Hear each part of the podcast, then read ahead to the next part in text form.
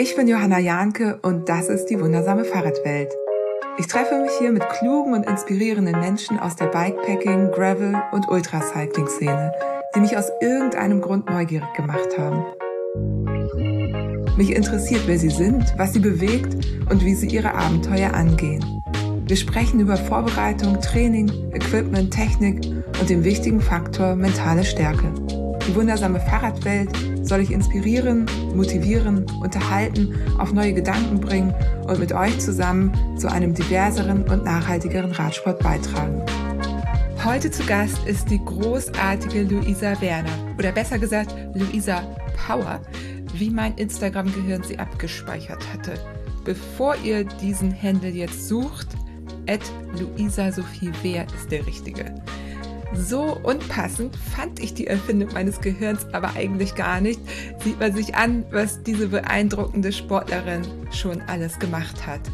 Als ehemalige Ruderin mit zwei erfolgreichen WM-Teilnahmen fand sie über den Umweg des Bundesliga-Teams Team Stuttgart schließlich den Zugang zum Ultracycling. 2021 absolvierte sie mit der Swiss Ultra Cycling Challenge zusammen mit einer Freundin ihr erstes Ultra-Event.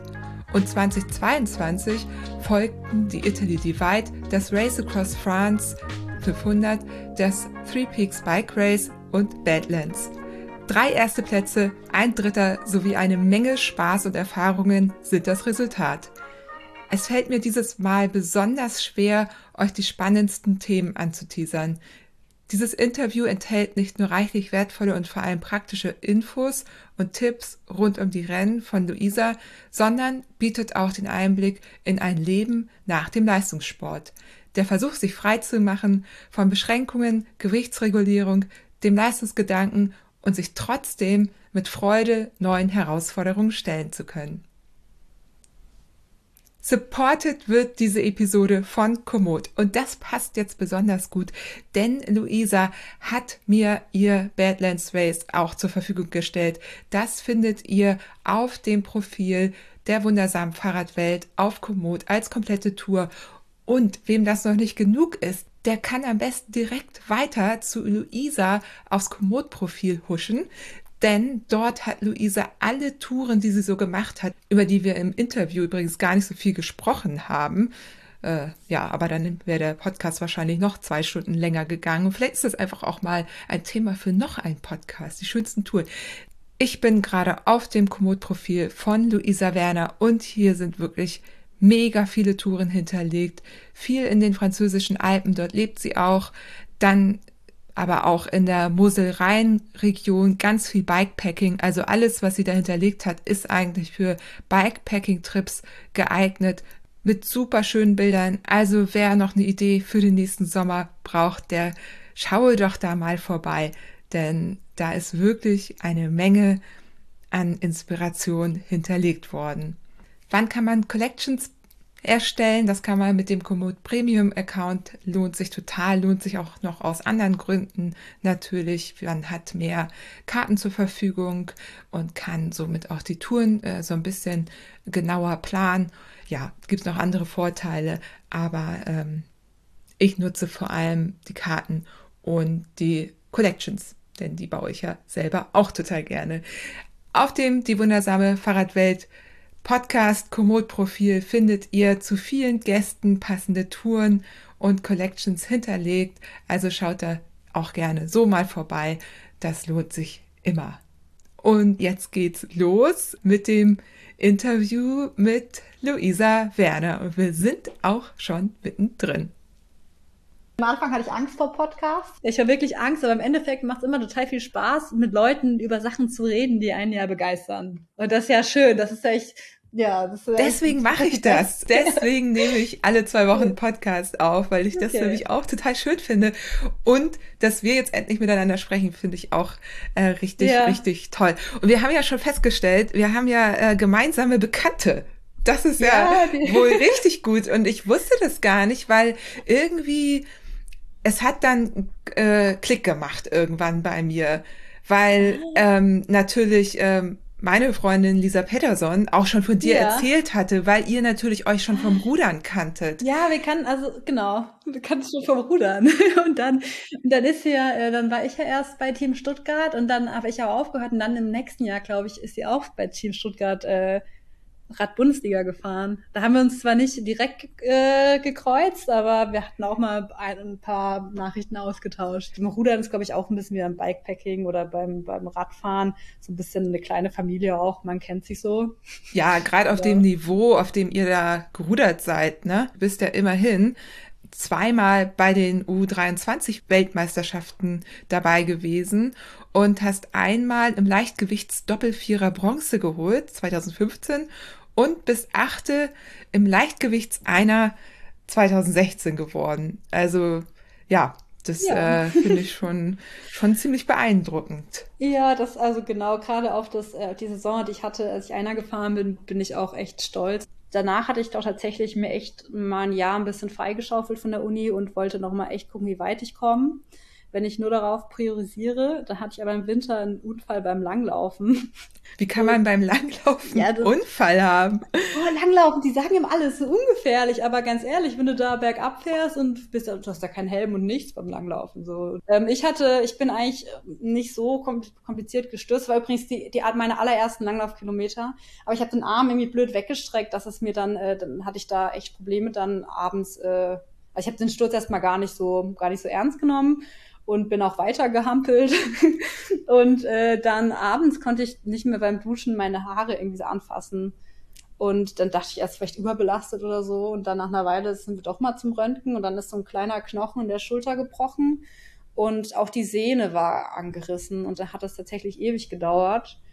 Und äh, das hat mich dann schon äh, für die Saison, hat mich, also ist bin ich da schon lang ausgefallen, dann war die Saison darauf halt nichts. Und dann das Jahr drauf, da habe ich dann, also da habe ich dann im Frühjahr dann auch entschieden aufzuhören. Da hatte ich kurz vor der Kleinbootmeisterschaft hatte ich einen Fahrradunfall. Auch nichts äh, Tragisches, aber ich bin für volle Kanne gegen eine Schranke gefahren. Oh, das ist, das passiert ja gar nicht so selten, ne? Also, da bist du nicht die Erste, die ich, äh, Ja. von der ich das höre. Und ich hatte dann, ich hatte dann auch, das war aber am Anfang auch nicht so schlimm. Also mir haben halt beide Handgelenke wehgetan und dachte ich, na gut, da gehst du jetzt mal nicht rudern. Und da habe ich irgendwie meinen Kleiderschrank ausgemistet und so meine ganzen Klamotten zusammengelegt. Und da hatte ich danach echt richtig, richtig, dann ist es dann doch irgendwie voll angeschwollen, hat das so geknirscht irgendwie. Und dann, äh, dann, ja, dann war so ein bisschen Verdacht auf Sehenscheidentzündung oder irgendwie dann durch die Schwellung auch. Und dann konnte ich da auch nicht mitfahren und äh, dann, dann wird es halt irgendwann schwierig. Und mir ist dann auch klar geworden, ähm, wie viel Zeit und Herzblut ich in das Training stecke und wie schnell dann auch die, das kippen kann, wenn du irgendwie zum falschen Zeitpunkt was hast, also eine Grippe oder irgendwas. Und, und dann ist plötzlich auch so von, von 100 auf 0. Und dann ist mir auch klar geworden, also ich glaube, beim Rudern ist dann auch so ein bisschen halt passiert über die Zeit. Ich meine, du fängst den Sport an, weil du den cool findest und so, machst ihn ohne Druck und so weiter. Dann hast du irgendwann ein bisschen Erfolge, freust dich darüber und dann irgendwann definierst du dich immer mehr darüber.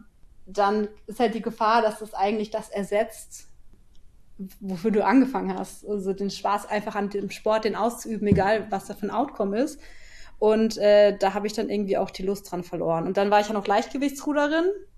Das heißt, dass ich äh, extrem viel Diät immer gemacht habe. Also Gewicht war schon immer ein ziemliches Thema bei mir. Und ähm, das finde ich auch psychisch halt ziemlich belastend. Gerade halt, weil du, du musst, also ich weiß nicht, vielleicht ein bisschen Kontext, du darfst äh, 57 Kilo wiegen im Mannschaftsboot. Es gibt die Möglichkeit, ein bisschen auszugleichen, 2,5 Kilo, also im Einer dürfst du 59 wiegen. Und wenn du jetzt im Zweier bist und jemand wiegt weniger, darfst du bis 59 mehr wiegen. Ähm, für manche Leute ist 59 oder 57 vielleicht jetzt kein krass leichtes Gewicht. Aber ich wiege jetzt so 63 und da bin ich happy und keine Ahnung. Aber ich, äh, genau, es war schon immer eigentlich ein ziemliches Abgehunger im Frühjahr und dann hast du halt auch so wirklich, du musst zwei Stunden vor dem Rennen auf die Waage und dann hast du halt oft auch dieses, das, das bringt dich einfach zu Crash-Diäten und auch zu, ähm, zu extremen Gewichtsschwankungen, dann auch so Sachen wie Abschwitzen, dass du irgendwie nochmal dich warm anziehst und 500 Gramm oder irgendwas und auch mal äh, joggen gehst und schwitzt, damit die dann weg sind. Und das finde ich, das fand ich schon belastend. Also beim Rudern ist Körpergröße auch ein ziemlich, äh, ziemlich wichtig, dass du auch schnell bist, weil du längere Arme und Beine hast und einen weiteren Weg im Wasser hast. Ähm, also beim Rudern, ja genau, bist du eigentlich schneller, wenn du größer bist tendenziell. Und dadurch, dass du halt Leichtgewicht, eine Leichtgewichtsklasse hast, können halt auch Leute, die ein bisschen kleiner sind oder normal groß, äh, können halt äh, da auch äh, mitmachen und so weiter. Ähm, und äh, ja, aber du hast dann auch super spannende Rennen natürlich, weil alle fast gleich viel wiegen. Aber es, ich, also ich fand es schon auch wirklich äh, belastend. Ähm, bist du das denn? Ich meine, das ist ja was, was ähm, nicht unbedingt dann von jetzt auf gleich weggeht. Ne? Also bist hm. du das losgeworden wieder? ähm, das Gewichtsthema. aber jetzt steigen wir gleich mit voll so ein Thema ein. Äh, also, aber ich finde es spannend drüber zu reden, weil ähm, mir ist dann aufgefallen, ich bin dann ja auch Rad gefahren, weil ich dachte, oh, ich habe keine Lust mehr auf Abnehmen und so. Und dann ist mir aufgefallen, dass äh, eigentlich beim Radfahren das gleiche Thema da ist, nur dass es halt viel mehr unter den Tisch gekehrt wird.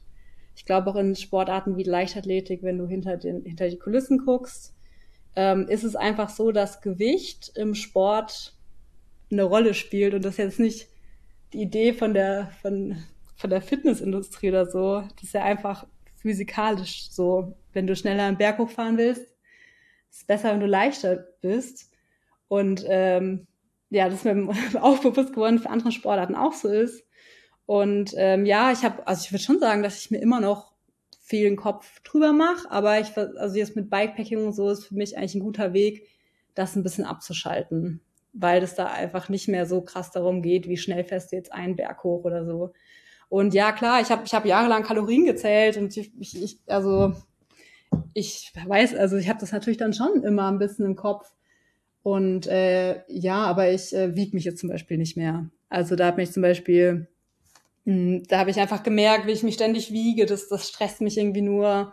Und im Endeffekt, und dann denke ich, oh, ich könnte ein bisschen abnehmen, fahre ich schneller am Berg hoch ähm, dann nehme ich erstmal zu, was mich so stresst. Und eigentlich habe ich gesagt, boah, ich bin ich halt so, wie ich bin und äh, vielleicht könnte ich schneller einen Berg hochfahren, ein paar Kilo weniger, aber es, es geht es halt auch nicht mehr so darum. Und äh, da habe ich, glaube ich, jetzt, also mir tut es dann auch gut, nicht mehr so dieses krass Kompetitive zu machen. Ähm, ich glaube, das ist für mich dann auch ein guter Weg aus dem Thema raus. Weil, ja, ich, also ich glaube, ich würde lügen, wenn ich sagen will, dass es mich äh, gar nicht mehr belastet oder dass ich da gar, dass ich da gar nichts mitgenommen habe. Also ich habe A, viele Erfahrungswerte mitgenommen, aber es gibt, es gibt auch viele Sachen, die kannst du nicht mehr so gut ver vergessen oder aus dem Kopf kriegen, würde ich sagen. Ja, wenn das über so eine lange Zeit äh, Thema war und ihr da ja auch wirklich diese Gewichtsgrenzen hattet, ne? in anderen Sportarten gibt's, ich meine, es gibt ja auch an, also Boxen zum Beispiel, da gibt's die, glaube ich, auch. Also ja, es gibt, ja. gibt ja Sportarten, wo es auch Gewichtsklassen gibt. Ähm, das ist ja jetzt im Radsport nicht so. Ähm, aber natürlich wird da anders der Druck ausgeübt und in der Leichtathletik natürlich, also dass dann die, entweder die TrainerInnen, wenn die SportlerInnen jung sind oder eben Sportlerinnen machen sich ja. den Druck selber natürlich. Ne? Genau, ich glaube, es ist so. beides ein Thema. Ja, Aber, was ich, ja, ja was ich interessant finde, weil du hast ja recht, leicht gleich schnell den Berg hoch. Was ich im Ultracycling interessant finde, ist, dass es Sportlerinnen wie Jenny Tuff oder Emily Chappell gibt, die gar nicht diesem Schema entsprechen und das ist immer wieder, selbst ähm, Leigh Wilcox, diese ehemalige Fußballspielerin, die hat ja. relativ professionell Fußball gespielt. Sie war kein Pro, aber sie war zum Beispiel eine Zeit lang in Dänemark, um Fußball mhm. zu spielen. Also, das wusste ähm, ich gar nicht. Ja, sowas erfährt man dann, wenn man mal mit ihr äh, Fahrrad fährt. Das wusste ich nämlich auch nicht, aber ich finde, es ja. macht total Sinn, so, wenn man sie sieht und ihre Statur wirklich mal sieht vor einem, dann siehst du, dass die, äh, eine, dass die auch eine Vergangenheit in irgendeinem Sport und da passt Fußball echt ganz gut, weil ja. die ist wirklich so trainiert. Und das sind ja alles drei Top-Fahrerinnen, die alle nicht diesem äh, je dünner, desto besser entsprechen. Ja, ja. Und alle aber auch darüber sprechen, ich glaube, außer Lael, ähm, ich glaube, die ist so fein mit sich und die ist auch wirklich, also drahtig, muss man schon sagen. Ja, genau. Trainiert, die ne? wollte ich sagen, dieses, ja. die ist schon echt athletisch. Genau, aber zum Beispiel Jenny Tuff, die ja äh, großartige Leistungen auch im Laufen äh, bringt. Ja, das ne? finde ich auch Wahnsinn. Also unglaublich. Und dann Emily Chappell, die auch eine großartige Fahrerin ist auf der Langdistanz. Ja. Die, die haben halt beide wirklich äh, Körper, wo man jetzt auf den ersten Blick, also wo wir einfach, was heißt, also wo einfach dieses äh, Klischee nicht hinhaut, dass man dünn und möglichst klein, wahrscheinlich auch noch, damit man irgendwie, also im Radsport ja auch äh, nicht zu klein natürlich, aber ja. ähm, Größe bringt einem jetzt auch nicht unbedingt so viel. so, ja, ja. Ähm, genau. Und die widerlegen das ja. Das ist ja echt das Schöne. Ne? Und jetzt kommen wir natürlich im Ultrabereich eben dazu, dass eben noch ganz andere Faktoren für den Erfolg eines klar, Rennens genau, genau. Ähm, eine Rolle spielen. Und ich würde jetzt gerne mal an dieser Stelle sagen, du bist dieses Jahr vier Ultrarennen gefahren und hast drei davon gewonnen. Du hast da äh, wirklich krass abgeliefert und darüber sprechen wir jetzt auch gleich. Ähm, Ich freue mich schon sehr, ich bin schon sehr neugierig, denn du bist auch Rennen gefahren, über die ich noch nicht im, Pod, Pod, im Podcast, über die ich noch nicht im Podcast gesprochen habe. Ähm, also da freue ich mich mega drauf. Ich schau mal ganz kurz, ähm, was ich gerne, bevor wir damit anfangen, ähm, noch mal ganz kurz äh, ansprechen will, das Team Stuttgart. Darüber haben wir mhm. eben so am Anfang äh, locker flockig gesprochen. Das ist ein äh, Bundesliga-Team in der Frauenbundesliga und dafür bekannt gewesen immer, dass auch Fahrerinnen aus ganz Deutschland ähm, teilnehmen konnten oder Fahrerin sein konnten. Also genau, ich, äh, ich, ich kannte äh, die Eva, ich weiß, ich weiß gar nicht mehr den Nachnamen, die, die Eva ähm, vom, die ist auch Leichtgewicht gerudert und war dann bei oh, wie hieß das Team da? Sie war, ist auf jeden Fall Profi geworden ähm, und die kannte auch den Olaf, der Team Stuttgart äh, macht. Und äh, ich bin, bin kurz davor einen FTP-Test gefahren und äh, ja, ich, ich weiß nicht, ich kann, vielleicht ist es für Leute auch interessant. Damals hatte ich äh, eine FTP von 250 und 60 Kilo und äh, und äh, ja, die, die Eva, mit der habe ich darüber gesprochen und so, weil ich hatte so gesagt, ja, ich bin Rudern so ein bisschen ja, ich habe mal Lust auf was Neues und so weiter und habe auch mit der ein bisschen gequatscht über Radsport und so. Und ähm, sie meinte dann, ja, du, ich kann den Olaf einfach mal kontaktieren und so. Und ähm, der macht ja das Team Stuttgart, vielleicht bietet sich da was an und so. Tatsächlich hat er mir dann halt auch angeboten, dass ich erstmal da jetzt mitfahren kann und mal ein bisschen schnuppern kann und so weiter. Und dann habe ich eigentlich direkt Ja gesagt, weil das war eigentlich die, die perfekte, äh, perfekte Möglichkeit für mich, das mal auszuprobieren. Und da hast du schon was ganz Wichtiges erwähnt, was halt ziemlich eindeutig ist, sind dann die Werte. Ne? Und ja. RudererInnen, rudernde Person, äh, sind krass geeignet für Radsport. Ne? Du bist nicht die Einzige, die diesen Wechsel gemacht hat. Ja, auf jeden Fall. Also ich glaube vor allem, ich, also nichts gegen Schwergewichtsruder oder jetzt, ich will Leute die ganze Zeit auf Gewicht irgendwas rumreiten. Aber ich glaube, wenn man, ich glaube, wenn man so, ich meine, so Leute aus dem Deutschland-Achter, die wiegen schon an die 100 Kilo und super athletisch und groß. Und ich glaube, da wird's, ich glaube, für die, die können natürlich auch super krasse Watt treten, aber ich glaube, für die ist es vielleicht eher ein bisschen schwieriger. Aber ich, ich will es auch keine. Ne, aber ich glaube, ich glaube, Leichtgewichtsruderer sind schon tatsächlich ganz gut dafür gebaut. Aber ich, aber es ist halt auch nicht alles. Also ich habe dann auch gemerkt bei Stuttgart, das Fahren im Feld, das muss halt auch erstmal drauf haben und auch so, so mitkriegen, was so abgeht. Und ich hatte dann auch, ähm, dann war das in dem Jahr, waren auch relativ viele dann krank und ich, ich war echt motiviert, auch viel auszuprobieren. Ich bin dann auch mitgenommen worden auf Rennen, die echt relativ hohes Niveau hatten. Aber ich glaube, das hat mich auch überfordert so ein bisschen. Ähm, also, weil da geht's dann in Belgien oder so, da ging's dann schon echt im Feld zu, ne, mit den, mit den Kopfsteinpflasterpassagen und da musstest du, glaube ich, schon dich wohlfühlen im Feld.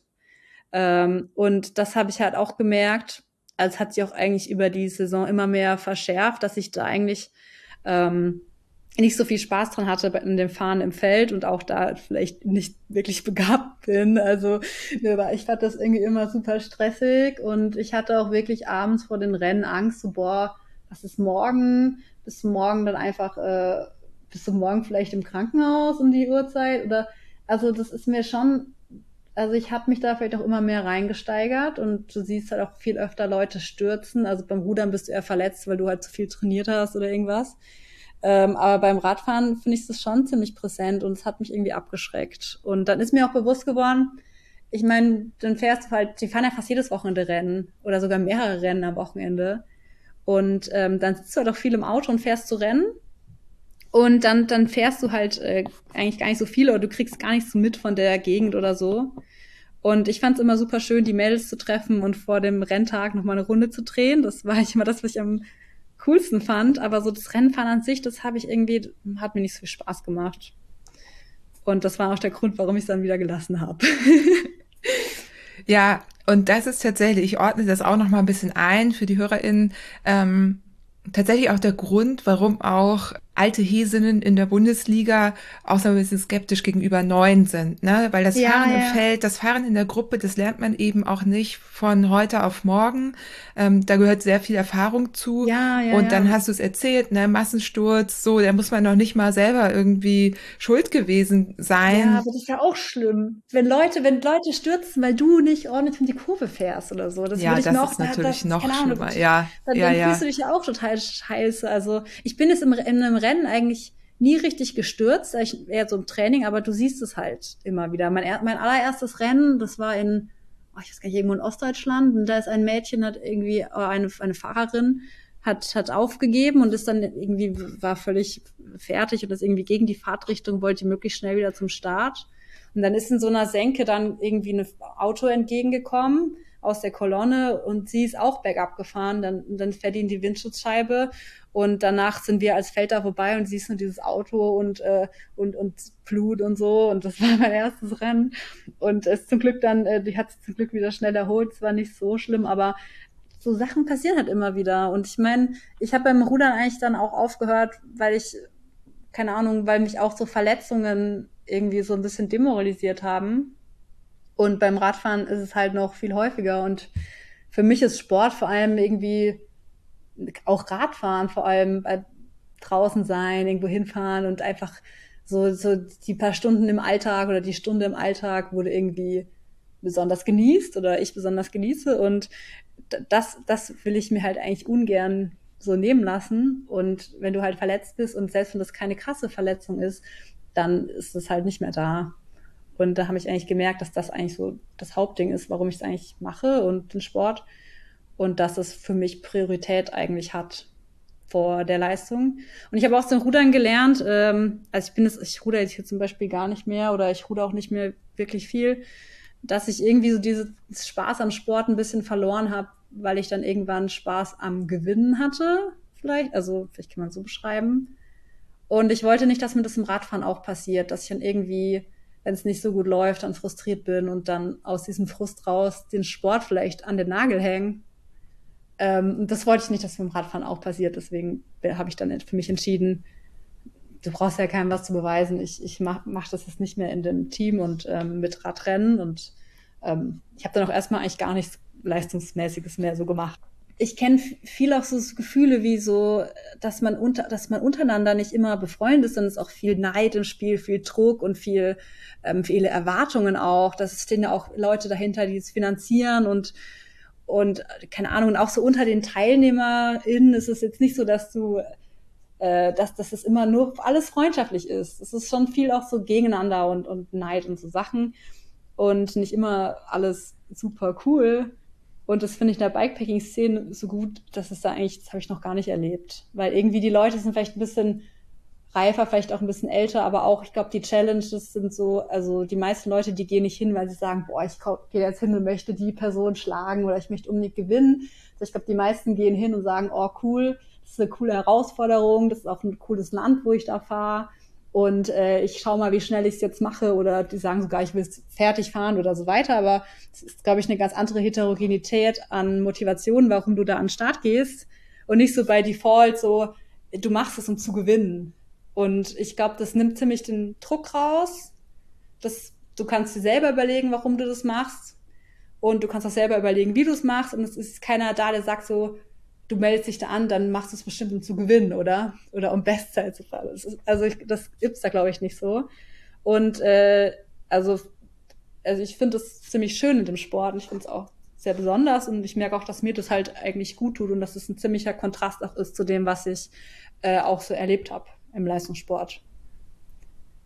Ja, also das kann ich echt nur bestätigen. Und wenn ich so zurückdenke, auch was äh, viele viele von den wirklich erfolgreichen Ultraathletinnen schon im Podcast auch an Knowledge geteilt haben einfach, ne? Da Genau, also, das ist, hast auch nicht so, dass jemand so mauert und sagt so, ja, meine geheimen Tricks, die sage ich jetzt hier nicht, oder was?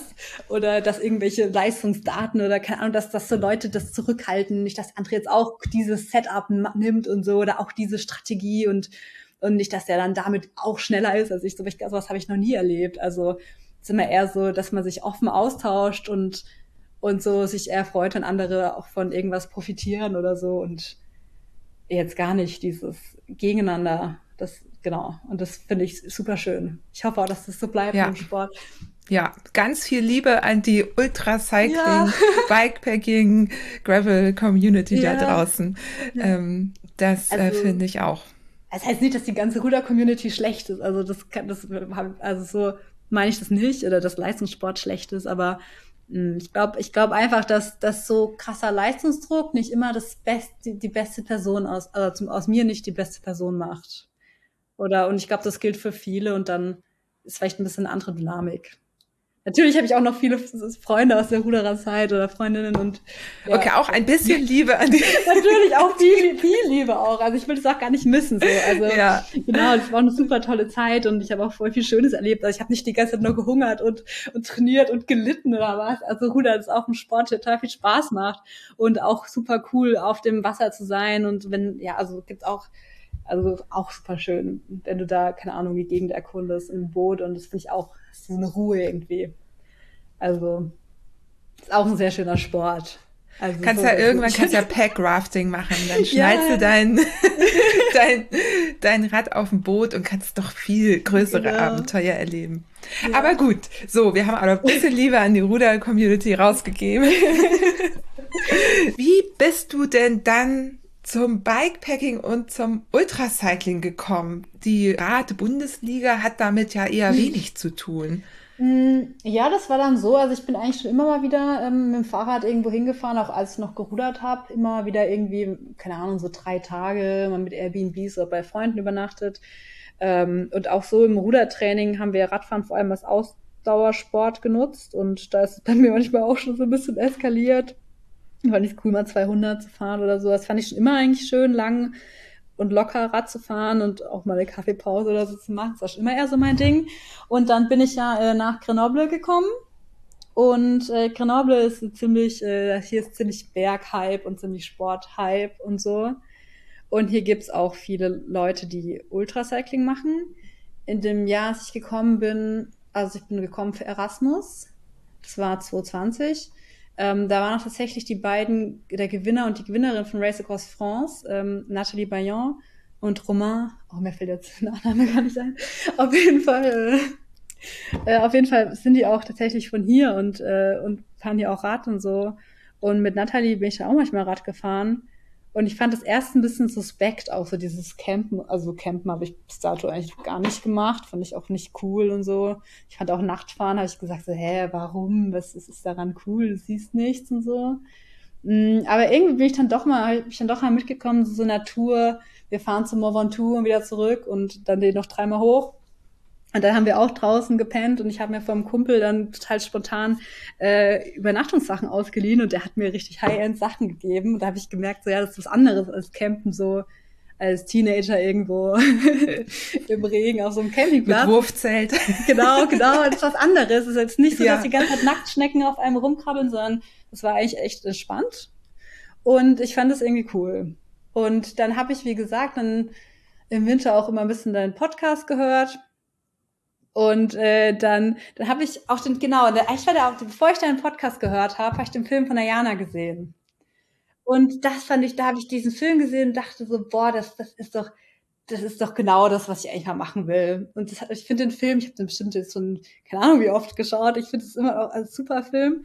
Und der, der, der reißt einen total mit. Und ich konnte mich da auch direkt voll mit Jana identifizieren, was sie da so macht und, und da, wie sie das, also genau, hat mich irgendwie, hat mich irgendwie motiviert, das auch zu machen. Und dann habe ich überlegt, hm, was kann ich machen? und da habe ich auch deinen Podcast gehört und ähm, mit äh, Three Peaks, das ging dann ja im Jahr drauf nach Barcelona. Und äh, da dachte ich, naja, Nizza, wenn es immer wechselt, Nizza, Barcelona, ist es vielleicht Nizza besser, dann warte ich noch mal. Und äh, dann war noch Podcast mit Fiona und die hat von dem Switzerland Ultracycling Challenge erzählt. Geschwärmt hat sie. Genau, genau. Und ich kann aber ja. auch nur davon schwärmen. Das ja, ja. immer noch ja. eines der coolsten Events, was ich jemals gemacht habe. Und äh, da bin ich dann mit einer Freundin aus Grenoble, mit der ich auch so oft gefahren bin, die auch, mich auch mal ein bisschen äh, Bikepacken war. Mit der haben wir gesagt, wir melden uns da an und machen das. Genau. Und das war mein erstes Rennen letztes Jahr im Herbst. Ach, genau. sehr cool. Erzähl doch noch mal so ein bisschen, also ein paar Hard Facts, weil nicht alle haben jetzt jeden Podcast äh, ähm, gehört, was natürlich nicht geht, aber aber genau, ich sage immer Suchbike, aber ich weiß gar nicht, ob das so ich Die glaub, Französen sagen Satsch. Ja, ich glaube auch, Fiona meinte, dass die damit auch so ein bisschen gespielt haben. Aber ja, ja er, sag, erzähl du doch mal, ähm, weil das Format ist ja auch nicht in jedem Jahr gleich. In Fionas ja. Jahr ging es ja irgendwie um Postkarten, die man dann schicken genau. musste in jedem Ort. Wie war das in deinem Jahr? Ich glaube, in jedem Kanton musste man eine Postkarte, ich weiß nicht genau. Bei uns war es auf jeden Fall so, also die eine Regel ist ja immer, du, du kannst starten, wo du willst, an einem Bahnhof, zu einem festen Zeitpunkt. Und du musst alle Kantone einmal äh, durchfahren, also einmal dort sein. Und du darfst die Schweiz nicht verlassen und du musst, äh, du musst noch dann bei uns sieben Checkpoints abfahren. Und das sind nicht nur Checkpoints, da gibt's dann irgendwie auch lokales Essen, also so ja Snacks aus der Region und äh, genau. Und dann ist das Ziel für alle in Bern. Und das, das ist eigentlich ein ziemliches Optimierungsproblem. du musst es ja dann so tracen, dass du halt möglichst schnell äh, ja, genau, dass du das möglichst schnell alles abarbeitest und dann halt in Bern ankommst. Genau, also es ist auch ein bisschen eine Planungsherausforderung. Also ja. es ist nicht so, dass du eine Reihenfolge hast, in der du die Checkpoints abfährst, so wie beim Transcontinental Race, wo dann klar ist einfach nur die Wege dazwischen, sondern ja. musst dir auch überlegen, in welcher Reihenfolge du die am optimalsten fährst, ob du ja. irgendwie nachts den Anstieg äh, machen möchtest oder so. Ne? Ach, den Startpunkt auch schon. Wo fängst du an? Ja, stimmt. Also ja. das ist schon eigentlich als Informatiker, also wir haben total versagt mit der Planung. Wir okay. Wollen, du hast nicht schnell ein Programm dafür geschrieben? Ja, das, das, ist eigentlich, das ist eigentlich, kann ich mir eigentlich nicht auf die Fahne schreiben als Informatikerin. nee, aber äh, da, wir, wir sind beide ziemlich äh, begeistert für Berge, natürlich auch als äh, Leute, die, also ich kenne Caro aus Knoble. Und äh, wir wollen gern Pässe fahren und ich habe auch so ein, so ein so ein Hype für Pässe. Genau, ich bin immer super, ich freue mich immer über neue Pässe und wir wollten halt dann auch, wir haben uns dann gefreut, oh, kommen wir hier und da und wir sind viel zu viele Höhenmeter gefahren und unsere Route war echt nicht gut, also naja, aber wir haben trotzdem eine richtig coole Zeit gehabt. Also es gab echt viele Höhen und Tiefen. Ich glaube, das war immer noch das Rennen, wo auch am meisten schief gegangen ist. Ähm, genau, aber es war trotzdem, keine Ahnung, ich glaube, wenn ich davon erzähle, dann, dann hört man immer noch, dass ich davon, dass es eine coole Zeit war. Und äh, ja, also auch gerade als Team das zusammen zu machen, das find, fand ich auch echt äh, besonders. Würde ich auch gerne nächstes Jahr mal wieder machen, ähm, weil du die Sachen halt auch so teilst, wenn du da auf einer Wellenlänge bist. Ja, das stimmt. Ja. genau. Und ich finde es auch interessant, dass du dir ein Rennen gesucht hast, wo es ja quasi, also es ist ja schon eher anspruchsvoll, ne? Klar, ja. ähm, es ist jetzt kein irgendwie 5000 Kilometer Rennen oder ne, so ja. in dem Dreh, aber du hast halt die zusätzliche Challenge eben der recht komplexen Routenplanung und ja. so weiter, was es aber ja dann wiederum auch so ein bisschen ähm, weg von dieser rein physischen Leistung genau, genau. Äh, holt. Meinst du, das hat irgendwie auch eine Rolle gespielt, weil du ja sagtest, dass du es eigentlich irgendwie so ein bisschen probiert hast, davon auch so wegzukommen? Mm, ja, also es war auf jeden Fall gar kein Leistungsgedanke von uns dahinter. Also wir haben, glaube ich, auch das in der Schweiz genommen. Ähm, ich habe davon gehört, ich habe es Caro erzählt und Caro ist auch halb Schweizerin. Ähm, und dann war das irgendwie, haben wir gemerkt, das ist unser Ding. Und klar, da, also allein durch die Routen, weil ich meine, wenn jemand 100 Kilometer mehr fährt, dann ist es halt auch super schwer, das irgendwas einzuholen. Und wir haben uns da eigentlich gar keine Ziele gesetzt. Wir waren auch am Ende das finde ich auch dann das Schöne, wenn du dir da keinen Stress machst. Dann, wir sind halt auch, wir waren nicht so gut platziert. Wir sind, wir sind auch beide gestürzt Gotthard und wir haben dann auch am Ende echt ein bisschen rumgedümpelt und so und genau, also wir haben uns da nicht so Stress gemacht, aber wir haben uns, waren trotzdem super stolz und äh, es war ein, trotzdem ein tolles Gefühl, in der, in, also anzukommen und das geschafft zu haben. Und ja, und auch die Atmosphäre in dem Zielbereich war da echt auch schön. Da war noch Brunch und so weiter und ja, es war echt ein super schönes Event. Also das hat mir schon echt gut gefallen. Voll gut. So, aber jetzt war es trotzdem dein erstes Event, ne? Jetzt wissen wir, du hast da irgendwie mit Natalie auch jemanden vielleicht an der Hand gehabt, die dir vielleicht auch äh, in Grenoble selber Tipps geben konnte. Ich weiß ja. es nicht, äh, spekuliere okay. ich jetzt. Äh, wie hast du dich denn vorbereitet darauf? Weil du warst sowas ja noch nie gefahren vorher. Also ich habe auf jeden Fall davor schon mich mit dem Campen und Bikepacken angefreundet. Also ich glaube, das ist schon auch ein erster Schritt, weil ich glaube, du musst es halt auch schon mögen, dass du äh, draußen bist und, und, und halt alles an deinem Fahrrad dabei hast und so. Und ich hatte da vorher mit Caro halt schon so Touren gemacht, wo im Sommer einfach mal eine Woche durch die französischen Alpen irgendwie gefahren sind und dann irgendwo auf den Bergen gepennt haben und Sonnenuntergang angeschaut haben und so weiter. Ähm, das war auf jeden Fall, ist davor passiert, um überhaupt, glaube ich, die Voraussetzung zu schaffen, dass man über so ein Rennen überhaupt nachdenkt.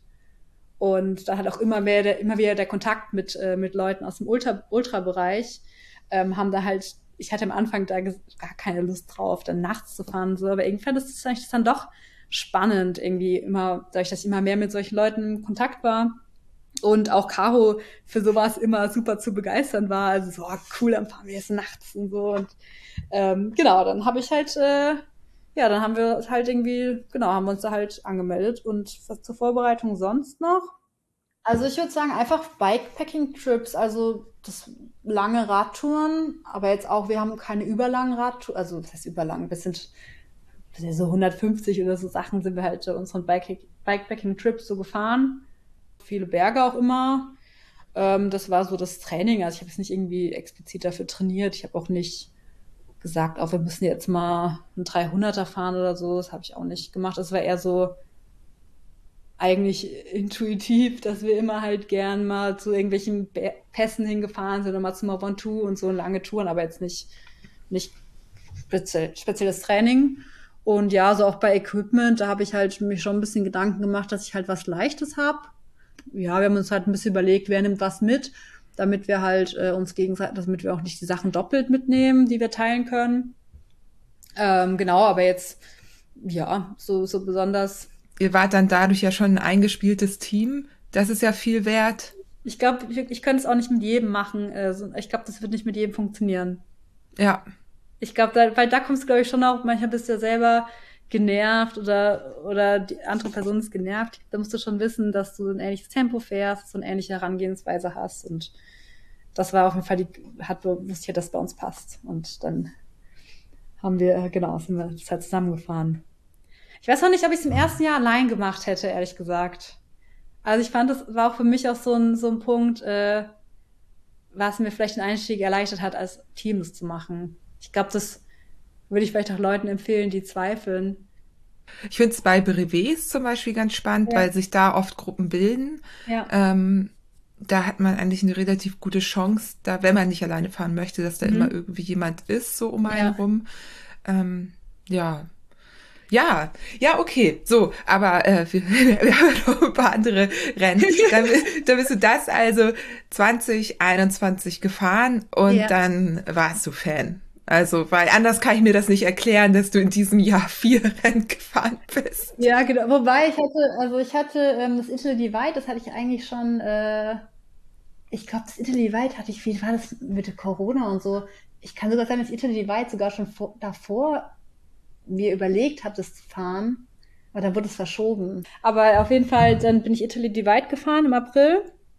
Ist das, ähm, sag mal, ich habe das jetzt nicht recherchiert, ist das Offroad gewesen? Das ist Gravel, wobei ich würde eher sagen, es gibt Abschnitte diesen Rennrad und es gibt Abschnitte diesen Mountainbike, aber ich weiß nicht, wie viel Gravel es ist. Ja, das, das Problem haben ja viele Gravel-Rennen. Ja, wobei bei Badlands fand ich das richtig cool. Da okay. würde ich sagen, das ist wirklich, Badlands ist wirklich ein Gravel-Rennen, das kannst du mit dem Gravelbike fahren und hast Spaß auch und schiebst es nicht nur. Ja, okay, das ist ja schon mal gut zu wissen. Darüber sprechen wir auch ja. noch. Genau. Okay, also Italy Divide im April. Wie lang ist es? Ähm, das sind 1200 und 22.000 Höhenmeter. Ähm, genau, es geht von Neapel an den Gardasee. Und ähm, genau, also das geht einmal, also natürlich nicht, nicht ganz Italien, wenn man den Abschnitt hat, aber schon relativ quer durch Italien. Genau. Alles klar. Und abgesehen davon, dass du sagst, ist jetzt nicht so äh, viel Gravel da gewesen. Kannst du das empfehlen? Ist das ein schönes Rennen? Mm, also ich, also es ist schon auch Gravel, also es ist ein bisschen drastisch dargestellt. Es war halt auch so ein bisschen das Ding, dass es vorher geregnet hat und ich oft echt in Matsch gesteckt war und vielleicht manche Abschnitte, die nicht gut befahrbar waren, sonst eigentlich gegangen wären. Ähm, puh, also Italy Divide. Ähm, ich war ein bisschen, ich weiß nicht, ob ich die Strecke vielleicht unbedingt empfehlen würde. Ich glaube, man könnte mehr aus Italien rausholen. Also ich kenne, ich kenne ein bisschen auch äh, hier die, die Strecken von Torino Nice Rally und so. Und bei Italy Divide hatte ich halt viele Abschnitte, zum Beispiel den ersten Teil am Meer entlang. Das war halt fast nur Teer und aber auch relativ landschaftlich nicht, sonder, nicht sonderlich schön, waren oft waren noch Abschnitte, da waren Prostituierte am Strand und so und so ver, verlassene Häuser und da dachte ich auch so, ja, vielleicht hätte man da eine andere Strecke wählen können, als da jetzt kilometerlang rumzufahren. Und ähm, dann waren oft halt die Offroad-Abschnitte so in, im Mittelgebirge. Und da hast du halt, bist du oft relativ langsam vorangekommen, ohne dass du so viel Neues oder so viel Spektakuläres gesehen hast. Und das fand ich manchmal ein bisschen ermüdend. Ich glaube, das würde der Strecke vielleicht ganz gut tun, wenn man die ab und an mal ein bisschen abwandelt. Es waren auch so Fälle, dass man äh, dass man, dass Privatgrundstücke plötzlich dabei waren, wo du nicht durch konntest, und dann sind wir über den Acker gegangen oder so und, und so Sachen finde ich eigentlich nicht so schön. Ich will es jetzt nicht schlecht reden, aber ähm, ich, also ja, ich, ich hätte es vielleicht ein bisschen anders geplant, wenn ich selber durch Italien gefahren wäre. Ich hätte da, glaube ich, versucht, die langsamen Abschnitte irgendwo in den Alpen zu machen oder irgendwo, wo du auch ein bisschen überhalb der Baumbremse bist, ein bisschen mehr Aussicht hast. Aber natürlich ist es sehr persönlich, welche Strecke dir gefällt. Die Po-Ebene musst du halt durch. Äh, das ist halt dann auch super flach für 200 Kilometer oder so. Ähm, aber, und, oder halt total monoton. Aber ähm, ich meine, andererseits musst du dich halt auch fragen, wenn du sagst, du machst so ein Divide-Ding, dann ist es halt vielleicht auch einfach, gehört es dazu, wenn du die ehrliche oder halt, wenn du ein Land wirklich durchqueren willst und dann kriegst du einen ehrlichen Eindruck von dem ganzen Land, weil du es ja durchquerst dass du dir halt auch wirklich alles anschaust und nicht nur die schönsten Sachen rauspickst. Ja, auch ein Ansatz, tatsächlich. Ja, also es war trotzdem eine super schöne Erfahrung und äh, ja, genau, also dann waren auch, also gerade der Toskana-Tag hat mir schon echt viel Spaß gemacht. Also es war jetzt nicht nur Gebirge, aber mit dem Matsch, auch, da waren wir so ein Tag dabei mit ganz viel Single Trails und Matsch und so und boah, da habe ich schon ein bisschen geflucht, ne? Das muss ich auch ganz, muss ich auch ganz ehrlich sagen. Findet das denn immer im April statt oder war das irgendwie so eine Corona-Verschiebung? Mm, das war tatsächlich immer im April und das wurde das Jahr davor auf den Juli verlegt. Was ich ziemlich heftig fand bei Till Divide ist, dass du Wahnsinn, also du zahlst fast 300 Euro. Fand ich schon relativ teuer und dann, wenn die Strecke halt so, so naja, finde ich schon schwierig. Da hat mein Tracker zum Beispiel die ganze Zeit nicht funktioniert. Ich habe immer wieder den Veranstalter geschrieben. Andere hatten wohl auch immer wieder Probleme mit den Trackern und äh, das fand ich halt schon ein bisschen enttäuschend bei so einem ähm, bei so einem teuren Event. Ich habe kein Problem damit, wenn es so was Kleines, familiäres ist und das einer irgendwie mit Herzblut macht und so. Ähm, das finde ich auch super schön und dann finde ich, braucht man auch nicht die Ansprüche stellen, dass es alles so so krass perfekt ist und so. Also das finde so kleine Events haben auch auf jeden Fall ihre Daseinsberechtigung, aber ich finde der Preis muss irgendwie das auch widerspiegeln. Also das ist meine persönliche Meinung dazu. Ja, also ich finde ja. das total wertvoll, auch für alle. Ja. Ich meine, man weiß halt nie, was da Corona bedingt vielleicht mit reinspielte. Ja, ich finde, genau, deswegen finde ich das gut, das zu sagen. Vielleicht hat man das vor dem Hintergrund, dass eben die Pandemie da wahrscheinlich auch noch bisschen mit reingespielt hat. Könnte ich mir vorstellen, dass das nicht alles perfekt lief. Ähm, aber wenn jetzt irgendwie da noch andere Erfahrungen, also wenn es jetzt so bleiben würde zum Beispiel, fände ich das schon nicht cool. Also ich finde, wenn du so viel Geld für sowas ausgibst und ich finde, die Referenz immer auch ein bisschen, ähm, was, wenn ich kann sowas auch allein machen, ähm, kann mit selber tracen, und, und warum mache ich es eigentlich? Ich mache es, weil ich cool finde, dass diese anderen Leute auch alle das machen. Und äh, aber ich finde, das ist nicht unbedingt was, wofür du zahlst, weil da könntest du auch eine WhatsApp-Gruppe auf, äh, eine Facebook-Gruppe machen und das irgendwie kleiner organisieren. Aber ich finde, also ich zahle dann halt, weil ich auch irgendwie, ich krieg eine Strecke, ich krieg einen Tracker, ich krieg so ein bisschen so, äh, ja, ich das ist einfach halt ein Event, ein bisschen was drumherum. Und du kommst im Ziel an und da ist vielleicht auch ein bisschen, ein bisschen was organisiert oder so oder keine Ahnung.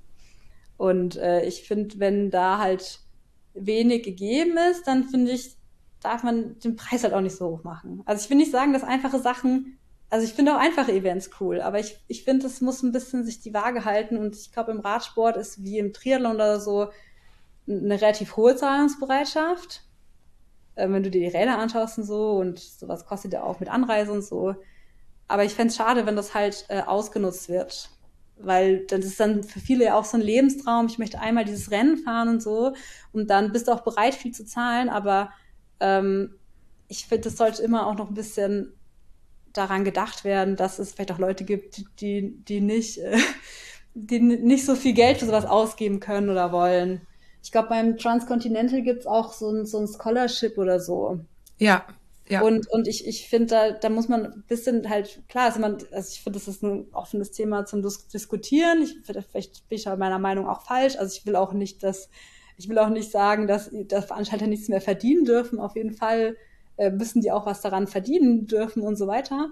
Ähm, aber ich glaube, für die Werte im Sport ist es vielleicht schon wichtig, dass man ein bisschen zu hinterfragen, weil sonst kann es sein, dass es so wird, wie ich beim Triathlon zum Beispiel ein bisschen den Eindruck habe, dass es halt schon alles sehr teuer wird und, und dann auch die, die, die, die Zielgruppe da, sich danach auch ausrichtet.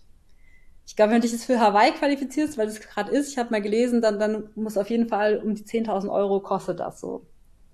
Mit, mit Flug und mit, mit Hotel, weil alle dann da sind und, und die Anmeldung noch. Und dann ist noch nicht mit drin, was kostet dein Zeitfahrrad und so weiter. Und dann hast du halt auch, äh, dann gibt es wahrscheinlich auch Leute, die da unter den Tisch fallen und ähm, dann ändert sich auch die, die Gruppe, die es macht. Ja, auch im Triathlon-Bereich gibt es ja so kleine Grassroot-Triathlons, so, ne? Ja. Gibt es auch, ähm, also die Diskussion ist immer da. Ich denke immer, die Leute, also die VeranstalterInnen müssen das natürlich für sich definieren Klar, und müssen schauen, Fall, ja. können, können sie das irgendwie aus äh, wirklich, ich fahre ja auch, das wissen auch alle HörerInnen, ich fahre ja auch selber total gerne die Events mit, wo mein Beitrag einfach eine Spende an die Umweltorganisation ist, die sich um diesen Weg kümmert, den ich ja, da gefahren ja, bin, zum Beispiel, oder für eine andere gute Sache. Ich weiß aber auch, dass das nicht, nicht alle so machen können. Und es mhm. gibt andere Events, da weiß ich auch, wie viel Vorbereitungszeit da drin steckt. Ah, also, und dass das jemand einfach äh, irgendwie sich bezahlen muss, damit das geht. Auf jeden Fall, so.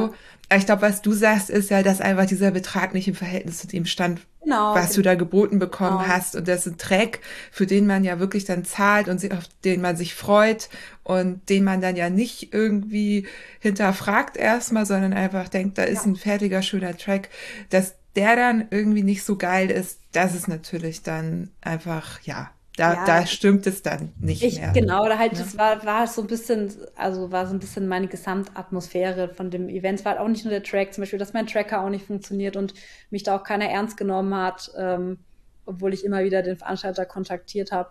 Ähm, das finde ich halt dann Sachen, ich meine, dann im Endeffekt, wenn fast alles wegfällt, wofür du, also ich meine, der Track war ja trotzdem nicht, nicht komplett. Also gab auch schöne Abschnitte, aber das mit dem Tracker, das fand ich schon ein bisschen enttäuschend, weil ich meine, einerseits äh, zahle ich auch dafür, dass meine Family das irgendwie mitverfolgen kann und so. Oder auch, dass, äh, ich meine, es ist zwar offiziell ist Italy Divide ein Bikepacking Adventure und kein Rennen. Aber ich meine, für die Mädels, die hinter mir waren und die wollen es als Rennen fahren, ist es natürlich auch unfair. Ja, also das, Stimmt. Dann habe ich hast das ja, gefühlt, genau, du warst die, ja erste Frau, ja. Ähm, aber keiner wusste, dass du genau. vor denen bist. Und ja. die Christina, die, äh, mit die habe ich dann bei Badlands, habe ich mit der auch äh, drüber geredet, die wusste zum Beispiel gar nicht. Die ist angekommen die, und dachte, sie hat gewonnen. Und oh, ich finde sowas da vermisst. Und ich finde, das ist halt dann, ja. also ich glaube, da hat vielleicht einfach ein bisschen das Bewusstsein gefehlt, dass das vielleicht äh, für die Fahrer und Fahrerinnen einen höheren Wert hat als äh, für die, für die, für den Organisator, sich da ein bisschen drum zu kümmern. Und äh, das hat mich schon, fand ich schon ein bisschen schade. Dann halt auch ja. in Anbetracht mit dem hohen Preis. Ähm, genau.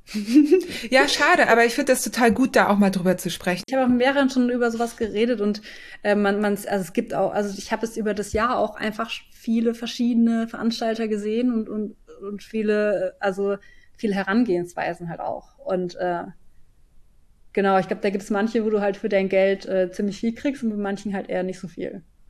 Deswegen freue ich mich ja so, dass du heute da bist, dass wir heute sprechen, weil du eben vier komplett unterschiedliche Rennen dieses Jahr gefahren bist und ne, letztes Jahr eben auch noch äh, Suchbike ähm, und das tatsächlich so ein bisschen vergleichen kannst.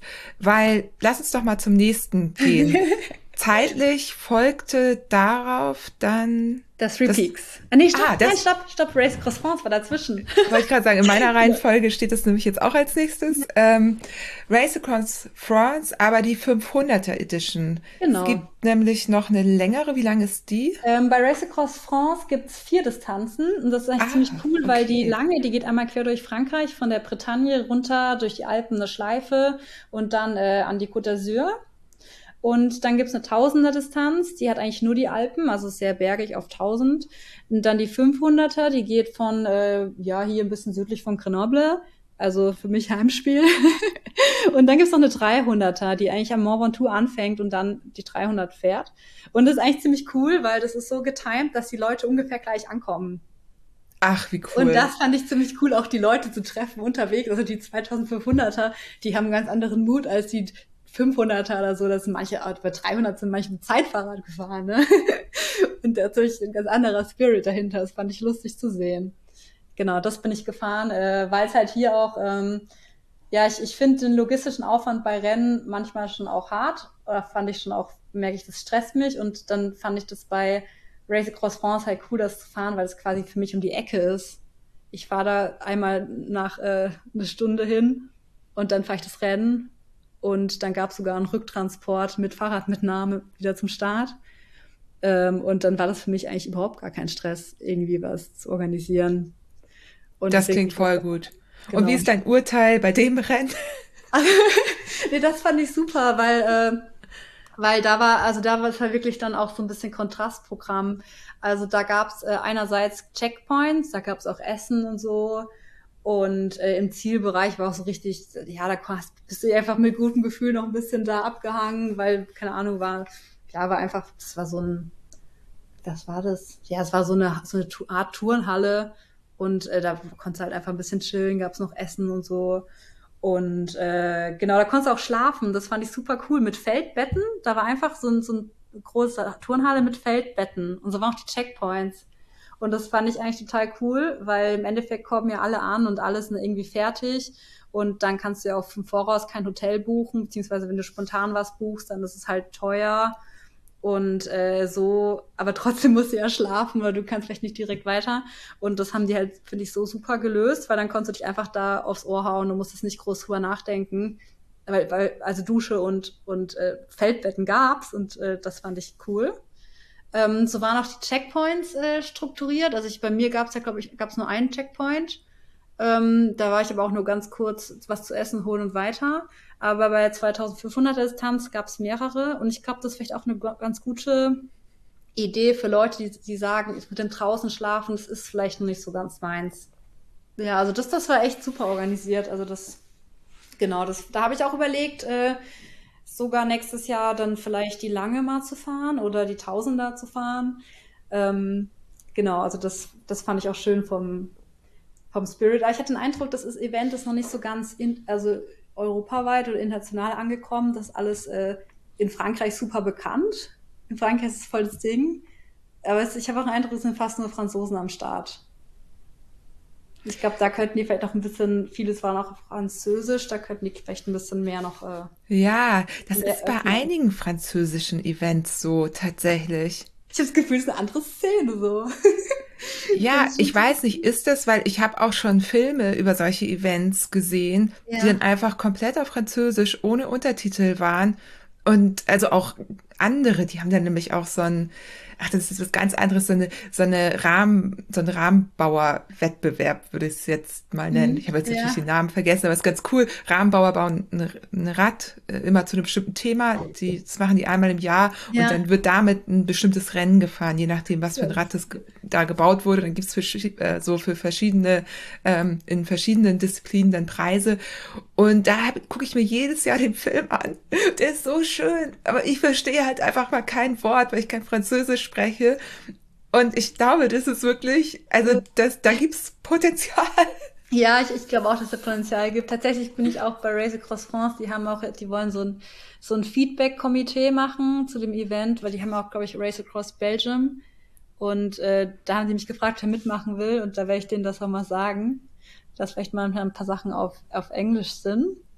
Ähm, und ich, ich glaube, das ist aber nicht nur ein Radsportproblem, ehrlich gesagt. Die jungen Franzosen oder die Leute, die hier auch, mit denen ich hier arbeite, reden Englisch. Ähm, aber ich glaube, so die Franzosen, die sind auch schon happy mit ihrem Französisch und, und die sind nicht so, mh, hm, ja, ich glaube, das ist vielleicht dann noch nicht so die, die Einstellung, das so zu öffnen. Aber ich hoffe, das ändert sich, weil es wäre schade, weil Race Across France, die Strecke ist traumhaft. Also zumindest das, vieles kenne ich einfach, weil ich da schon so rumgefahren bin. Und ich, also ich finde es super, gerade die Alpen. genau, mal schauen, was sie nächstes Jahr bringen. Aber französische Alpen ist auf jeden Fall äh, wert eine Erkundung und eine Erkundung wert. und ja. Ja, total. Und sag mal, weil wir da ja eben auch schon ähm, bei der Italy Divide drüber gesprochen haben, hast du die Preise dafür ungefähr im Kopf, dass man irgendwie weiß, was man, womit man da rechnen bei, muss? Ich glaube, Race Across France, ich weiß nicht für die lange Distanz, ich glaube, es ist ein bisschen teurer. Ich glaube, das ist fast eher 500 Euro oder so. Ähm, ich habe meins über Assos, die waren da Sponsor, da kann ich da so mitfahren. Ähm, aber ich glaube, es ist ein bisschen teurer, wenn du jetzt rechnest, dass du vielleicht ein, zwei Hotelübernachtungen nicht hast, weil du ja Checkpoint hast, wo du schlafen kannst. Und wenn du dann noch rechnest, äh, dass du zum Beispiel diesen, äh, dass du im Ziel noch keine Übernachtung hast, und dass du dann noch, dann gab es so einen Rück, Rücktransport äh, mit Fahrradmitnahme und es war wirklich Fahrradmitnahme mit, die Räder sind ohne ein Rad ausgebaut in einem Bus mit, mit Anhänger, mit Fahrradständer. Und das war auch verhältnismäßig billig, fand ich. Und ähm, dann, dann finde ich den Preis wieder in Ordnung eigentlich. Ja. Also, also ist natürlich nicht wenig, aber genau, für das, was du wenig, bekommst, genau. dann meinst du gerechtfertigt. Genau, also von ja. dem, was ich, also ich, genau, das, also wenn du jetzt genau, wie ich gesagt habe, Hotelübernachtungen aufrechnest, dann finde ich, geht es wieder. Wobei ich bei den fünf, ich habe mir bei den 2500 Euro nicht so viel äh, Gedanken gemacht, aber ich würde das zum Beispiel eher zahlen, weil die Gesamtkosten wahrscheinlich ähnlich ausfallen. Ja, ja. Ja, cool. Dann äh, als nächstes das Three Peaks Bike Race, über das wir hier im Podcast doch schon einige Male gesprochen haben. Ja. Ähm, Das ist schon ein tolles Rennen, ne? Das, ja, da müssen wir, glaube ich, jetzt nicht drüber sprechen, oder? Die Alpen so, zu durchqueren, finde ich super. Also, mm. genau, ich habe auch, als ich die Checkpoints gesehen habe, äh, habe ich auch äh, gewusst, so, boah, da, da habe ich mich instant gewusst, ich melde mich da an. Scheißegal, was ist nächstes Jahr, ich fahre da mit. Weil ähm, bei den drei Zinnen, da war ich sogar schon mal ähm, oben. Aber da war das Wetter nicht so gut und ich hatte auch irgendwie nicht so einen guten Tag und konnte es nicht so genießen. Und äh, dann aber, ich wusste trotzdem, dass es cool ist und ich möchte unbedingt nochmal dahin. Also war das schon mal cool. Und dann der äh, Melchie Frut habe ich beim Such von Schweizern mal gehört, dass ich kannte das gar nicht. Aber dann Schweizer schon erzählt, das ist irgendwie cool und schön und, und Geheimtipp. Und dann, was ich auch so, ja, cool. Ist auch ein Checkpoint. Und dann der Col Nivolé ist ja eh so, würde ich sogar unterschreiben, ist der schönste Pass der Alpen, die ich jemals gefahren bin. Und das, äh, der ist auch so abgelegen, da kommst du eigentlich nicht so einfach mal hin, obwohl der von Grenoble eigentlich örtlich gesehen gar nicht so weit ist, aber ähm, du musst dann einmal rüber nach Turin und dann wieder hoch. Ähm, und der ist auch Checkpoint gewesen und äh, das fand ich dann natürlich auch cool. Und dann habe ich auch direkt gemerkt, dass sich da so eine Wanderoption anbietet. und sowas finde ich eigentlich auch immer ganz cool. Und äh, ja, habe ich, hab ich mich da angemeldet. Genau, ich hatte es eh schon auf dem Schirm. Genau. Ja, cool. Also nochmal, um das einmal kurz einzuordnen. Das Three Peaks Bike Race ist einmal ist Finish in Barcelona und einmal in Nizza. Du hast jetzt dir die Nizza Edition rausgesucht, hattest du ja auch schon gesagt. Genau. Äh, es gibt einen festen Start, festes Ziel und drei Checkpoints. Sag mal, sind das dann immer die gleichen drei, also je, vom ähm, jeweils zwei Jahre davor, oder wechselt er die auch durch? Die wechseln, damit du ja auch immer, dass du die Routen ja nicht kopieren kannst auch und denke auch, dass Klar. Also, es gibt auch Leute, die ja. heute getroffen, die haben alles bisher mitgemacht. Und tatsächlich war dieses Jahr ähm, der Mont Ventoux, der war im Vorjahr als Checkpoint ähm, und jetzt war der quasi der Start eines 200, nee, 300 Kilometer Finisher-Kurses also quasi ah, war der okay. nicht mehr offiziell ein Peak, aber der war halt doch ein Peak, weil du, wenn der Finisher-Kurs da losgeht, dann musst du da irgendwie hoch. Ja, na klar. Da war Mont Ventoux ja. auch dabei. Aber Mont Ventoux finde ich auch super cool. Daher war ich da auch happy, den dabei zu haben. Ja. Und das hast du ja auch gewonnen. Und ähm, da hast du dich doch bestimmt dann jetzt noch mal bisschen äh, expliziter darauf vorbereitet oder nicht? Bist mm. du mhm. das einfach ähm, so wie die anderen Rennen gefahren? Also ich bin, ich, ich wusste es, also ich hatte mir so vorgenommen, dass ich eigentlich ähm, so mit 5000, also ich, ich habe eigentlich immer eher in der Vorbereitung, ich habe eigentlich nie Angst, dass ich, dass mein Physis, also dass ich das nicht äh, von der Ausdauer schaffe oder so, da habe ich eigentlich nie Sorge. Ich hatte eher Sorge, ähm, dass so deine Knie wehtun oder so, so Sachen irgendwie überbelastet, dann kannst du nicht mehr weiterfahren. Und mir war klar, die Distanz, also ich rechne eigentlich nicht in Distanz, sondern eher in Höhenmetern. Wie viel Höhenmeter will ich so fahren pro Tag? Und äh, dann habe ich mir halt vorgenommen, dass ich mich auf so Tage mit, keine Ahnung, 7000 Höhenmetern, dass ich mich darauf halt vorbereiten will. Einfach damit meine Knie und so, mein Hintern das mitmacht und dass ich auch so mich so mental darauf einstelle. Und dann, also Race Cross France, würde ich sagen, war fast die perfekte Vorbereitung, weil die Strecke auch fast gleich war wie der Finisher-Kurs. Ähm, einerseits habe ich ja das dann nochmal gesehen und auch, äh, weil es halt auch ein, ein langer Tag war. Und ich bin aber auch vorher hier von Grenoble aus einfach mal, ähm, habe ich mir gesagt, ich nehme den und den Kurs mit, keine Ahnung, äh, bin ich ja einmal Tour de Beldon, das ist eine Tour um so ein Bergmassiv gefahren, das sind auch so 6000 Höhenmeter. Dann ein paar Wochen später äh, Tour de Vanoise, das sind so 7000 Höhenmeter.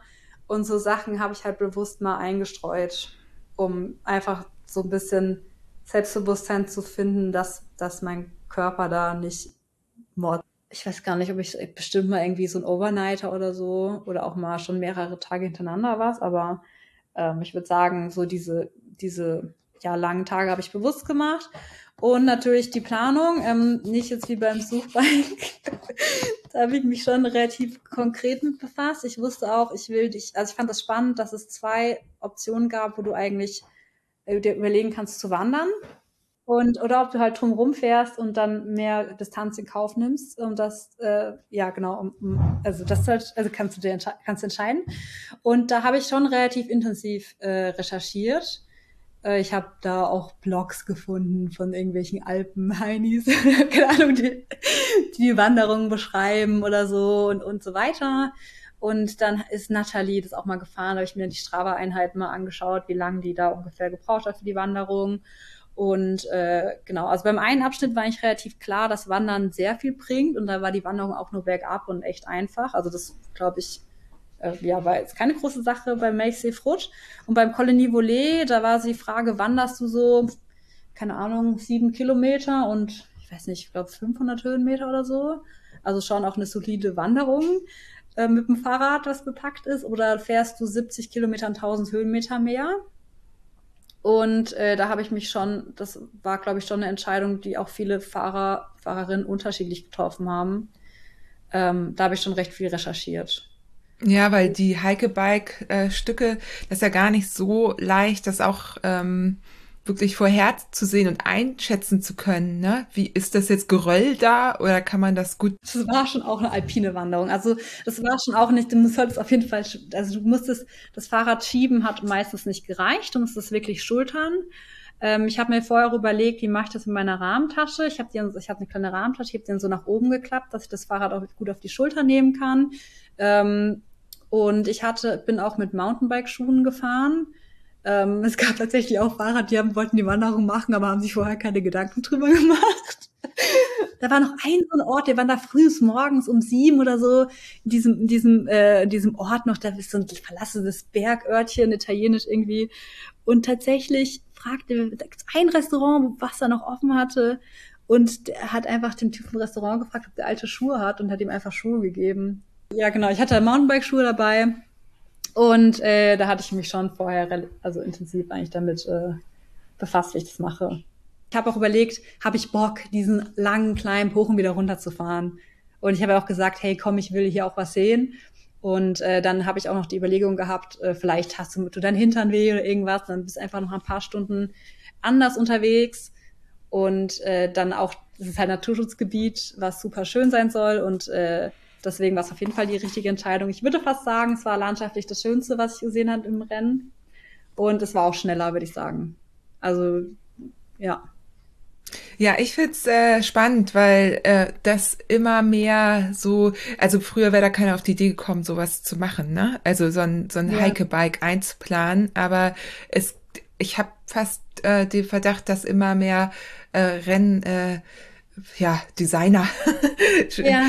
die sich diese Rennen ausdenken, das auch schon so ein bisschen mitdenken, wenn sie die Checkpoints festlegen, dass, dass es da so ähm, Möglichkeiten gibt für Hike-Bikes und ne, dass das auch nochmal spannender macht. Ja. Ich habe auch vorher noch äh, mir noch so ein, so ein Ding gesetzt, so eine Woche vorher, okay, wie wird das Wetter?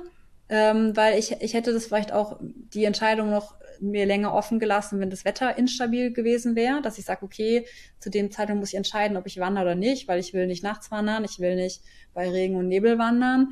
Ähm, und dann habe ich aber, da das Wetter halt super gemeldet war, habe ich dann wahrscheinlich von vornherein gesagt, ich, ich mache die Wanderung.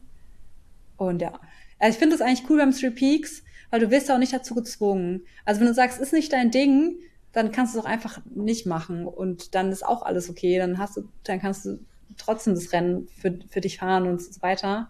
Und das fand ich auch, was ich am Three Peaks eigentlich super cool fand, dass du da halt die Freiheit hast, äh, dir das zu planen. Also natürlich hast du, hat es auch, also du siehst halt manchmal auch seltener Leute, als es bei Italy Divide oder Badlands. Da siehst du viel mehr andere Leute noch. Ähm, das ist halt auch eine Frage, ob, also ob man das gut findet oder nicht. Ich, also ich fand das beim Three Peaks eigentlich cool, diese Mischung aus. Manchmal bist du allein, manchmal triffst du wieder Leute. Und ja, also das hat mir schon gut gefallen. Schön. Und hast du dir auch da gemerkt, wie viel das gekostet hat? Ich finde das gerade ganz spannend, weil wir das ja bei den anderen Rennen jetzt auch immer hatten. Mm, beim Stream, ich glaube 250 oder so. Genau. Ja, aber und das glaub, ist ja voll gerechtfertigt, ne? Für, ja, aber ich glaube, manche Sachen hätte ich, ich, ich hätte, glaube ich, noch schön gefunden beim Three Peaks, also so, was ich aus anderen Veranstaltungen so ein bisschen mitgenommen habe. Ich hätte, also das Ziel ist ja Nizza und es hat ja auf jeden Fall auch Flair, in Nizza anzukommen und so. Aber ich glaube, es ist recht, also da, also ich fand nicht, dass es da irgendwie so einen Bereich gab, wo du entspannt einfach noch ein bisschen Leute triffst auf dem Rennen und noch mal so einen Tag bleibst und dich austauscht. Das fand ich zwar so ein bisschen Manko. Ah, Weil okay, da gibt's nicht so richtig so ein Finisher, weiß ich nicht, genau, Café oder so, genau. sondern. Du ah. kommst halt an und ich meine, es ist eine frequentierte Strandpromenade, wo auch dann, äh, also wo du einfach auch nicht mal ein Rad mal kurz stehen lassen kannst und duschen kannst. Also es gab noch so Strandduschen und dann haben wir den Michael gefragt, ob der kurz auf unsere Räder noch aufpasst, also ich und noch andere, die angekommen sind mit mir, ähm, weil du kannst halt auch einfach nicht ein Rad da mal entspannt stehen lassen. Und das sind so Sachen, die, also das fände ich schon, glaube ich, cooler, wenn es da vielleicht, das Ziel ist da, aber vielleicht gibt es noch einen anderen Bereich, wo du hin kannst und kannst deine Grundbedürfnisse erfüllen. Ich meine, spontan ein Hotel in Nizza zu buchen, vielleicht mitten in der Nacht, ist halt auch eine Sache, das läuft eigentlich nicht, ohne dass du dich in Umkosten stürzt. Und äh, ja, also das fände ich, glaube ich, einfach entspannter, wenn du dann müde bist und, und da ist einfach so ein bisschen so ein Bereich, wo du dich um manche Sachen nicht so krass sorgen musst. Ich glaube, das fände ich, oder einfach, wo du ein bisschen rumsitzen kannst, quatschen kannst, gibt vielleicht noch, kriegst vielleicht noch ein Bier irgendwo. so mit, also, ja, weiß nicht, vielleicht was zu essen schnell oder irgendwie ein Restaurant oder so. Aber es ist natürlich auch schwieriger zu organisieren beim Three Peaks, wenn die Leute mit größerem Abstand ankommen. Das ist es. Ja. Also du hast ja, also zum Beispiel beim TCA wird das auch nicht gemacht. Ja. Also da also in meinem Jahr hatten sie auf jeden Fall einen Pub, wo dann alle waren, wo auch das Ziel mhm. war. Das heißt, da waren Leute und haben sich irgendwie gefeiert, als du angekommen bist. Das war schon ziemlich schön. Ja. Aber es gibt andere Rennen, da ist überhaupt nichts. Ja, das ne? stimmt. Ne? Also ja. da bist du, triffst du noch nicht mal andere Menschen, sondern kommst da irgendwann ja. an und bist halt angekommen. Und das ist so ein bisschen, so ist es in diesem, also richtig ursprünglichen Self-Support-Ultra-Bereich. Ähm, ja, ja, klar, ja. Weil so wie du sagst, ne, die Abstände teilweise ist das ja über eine ganze Woche verteilt, mhm. ähm, wie die Menschen ankommen, ähm, dass die sowas gar nicht leisten können.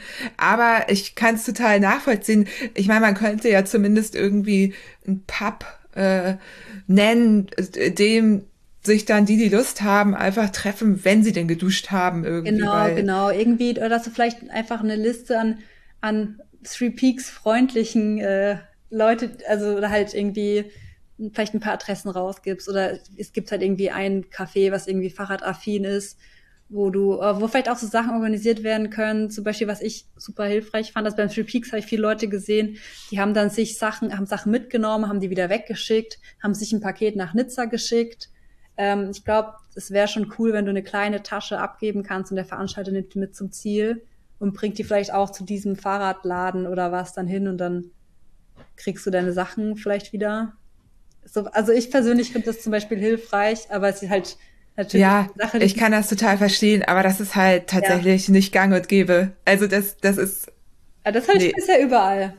Ja, aber du bist, du bist ja auch die Rennen, die du gefahren bist, das sind jetzt nicht so die ganz klassischen alteingesessenen Self-Support-Ultra-Rennen, ähm, wie zum Beispiel, aber wobei das Three Peaks eben dem noch am nächsten kommt. Ne? Ja, das ist ja. ein Rennen, das haben die ins Leben gerufen als Vorbereitung für sowas wie das TCA. Ja, ja. Das ist so ein bisschen die äh, Geschichte dahinter. Ja. Aber trotzdem, ich meine, ähm, ich finde sowas trotzdem immer, also, ne, das ist ja auch ein Feedback, was man geben kann, ob ja. die das nun so machen wollen oder nicht, oder ob das einfach der äh, einfach zu hart logistisch äh, ne, ja. lösbar ist. Das, äh, so. Aber ich finde ähm, dann aber ganz, ich finde, also, das war auch wieder eine persönliche Abwägung, aber ich finde dann, ich finde 250 Euro dann auch schon wieder relativ viel jetzt gesehen, dafür, dass du Checkpoints bekommst, ähm, einen Finisher-Kurs und äh, einen Tracker. Ja, da, das ist also, ja, aber das kannst du ja, genau, für, das ist ja dieses Thema, was, was wir auch schon hatten. Also ich finde, wenn es zu weit auseinander geht, aber also zum Beispiel, ich fände das jetzt okay, ja. ähm, aber es ist auch immer so die Sache, möchte man selber so viel Geld ausgeben? Genau, ja, klar, auf jeden Fall.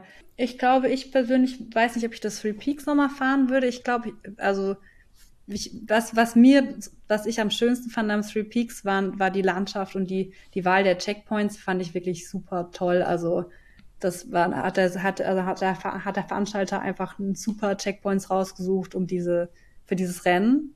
Und das hat's für mich auch ausgemacht. Ich glaube, wenn du wenig Ortskenntnisse hast oder die Alpen nicht so kennst und gehst da einfach rein, dann, ich glaube, dann, äh, dann, dann nimmst du da super viel mit.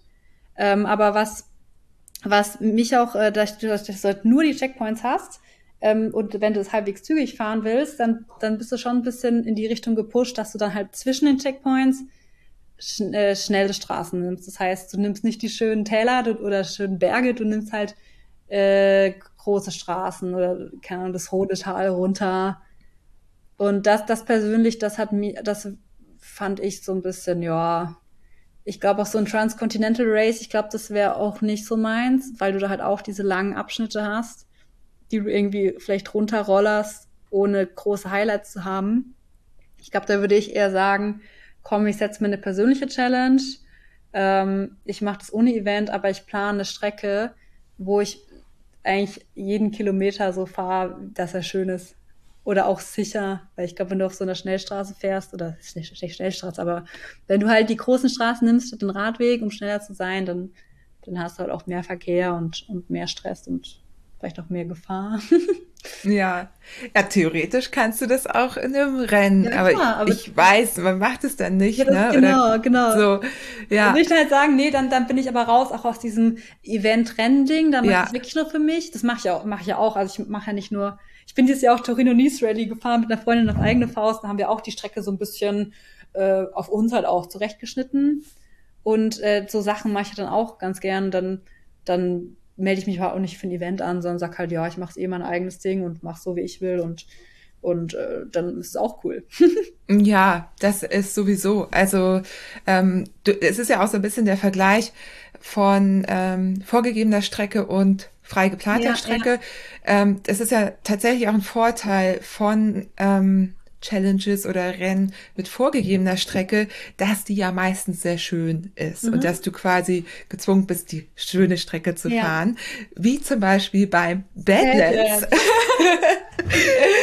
äh, Badlands findet in der einzigen offiziellen Wüste Europas statt. Das ja. klingt jetzt eigentlich eher nicht so schön, aber es ist wunderschön. Es ist wirklich richtig, richtig schön. Ja. Und ähm, das war jetzt die dritte Edition dieses Jahr. Ja.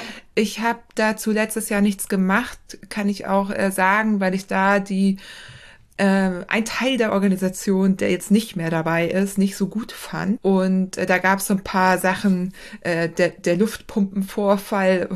Was war das für ein Film? Ah, doch, mit, ja, mhm. mit Triathleten, oder war nicht da sowas? Ich weiß nicht, ob es ein Triathlet war, aber da stand auf jeden Fall auf einmal eine Luftpumpe äh, bei einem ich glaube, ich kenne die Story.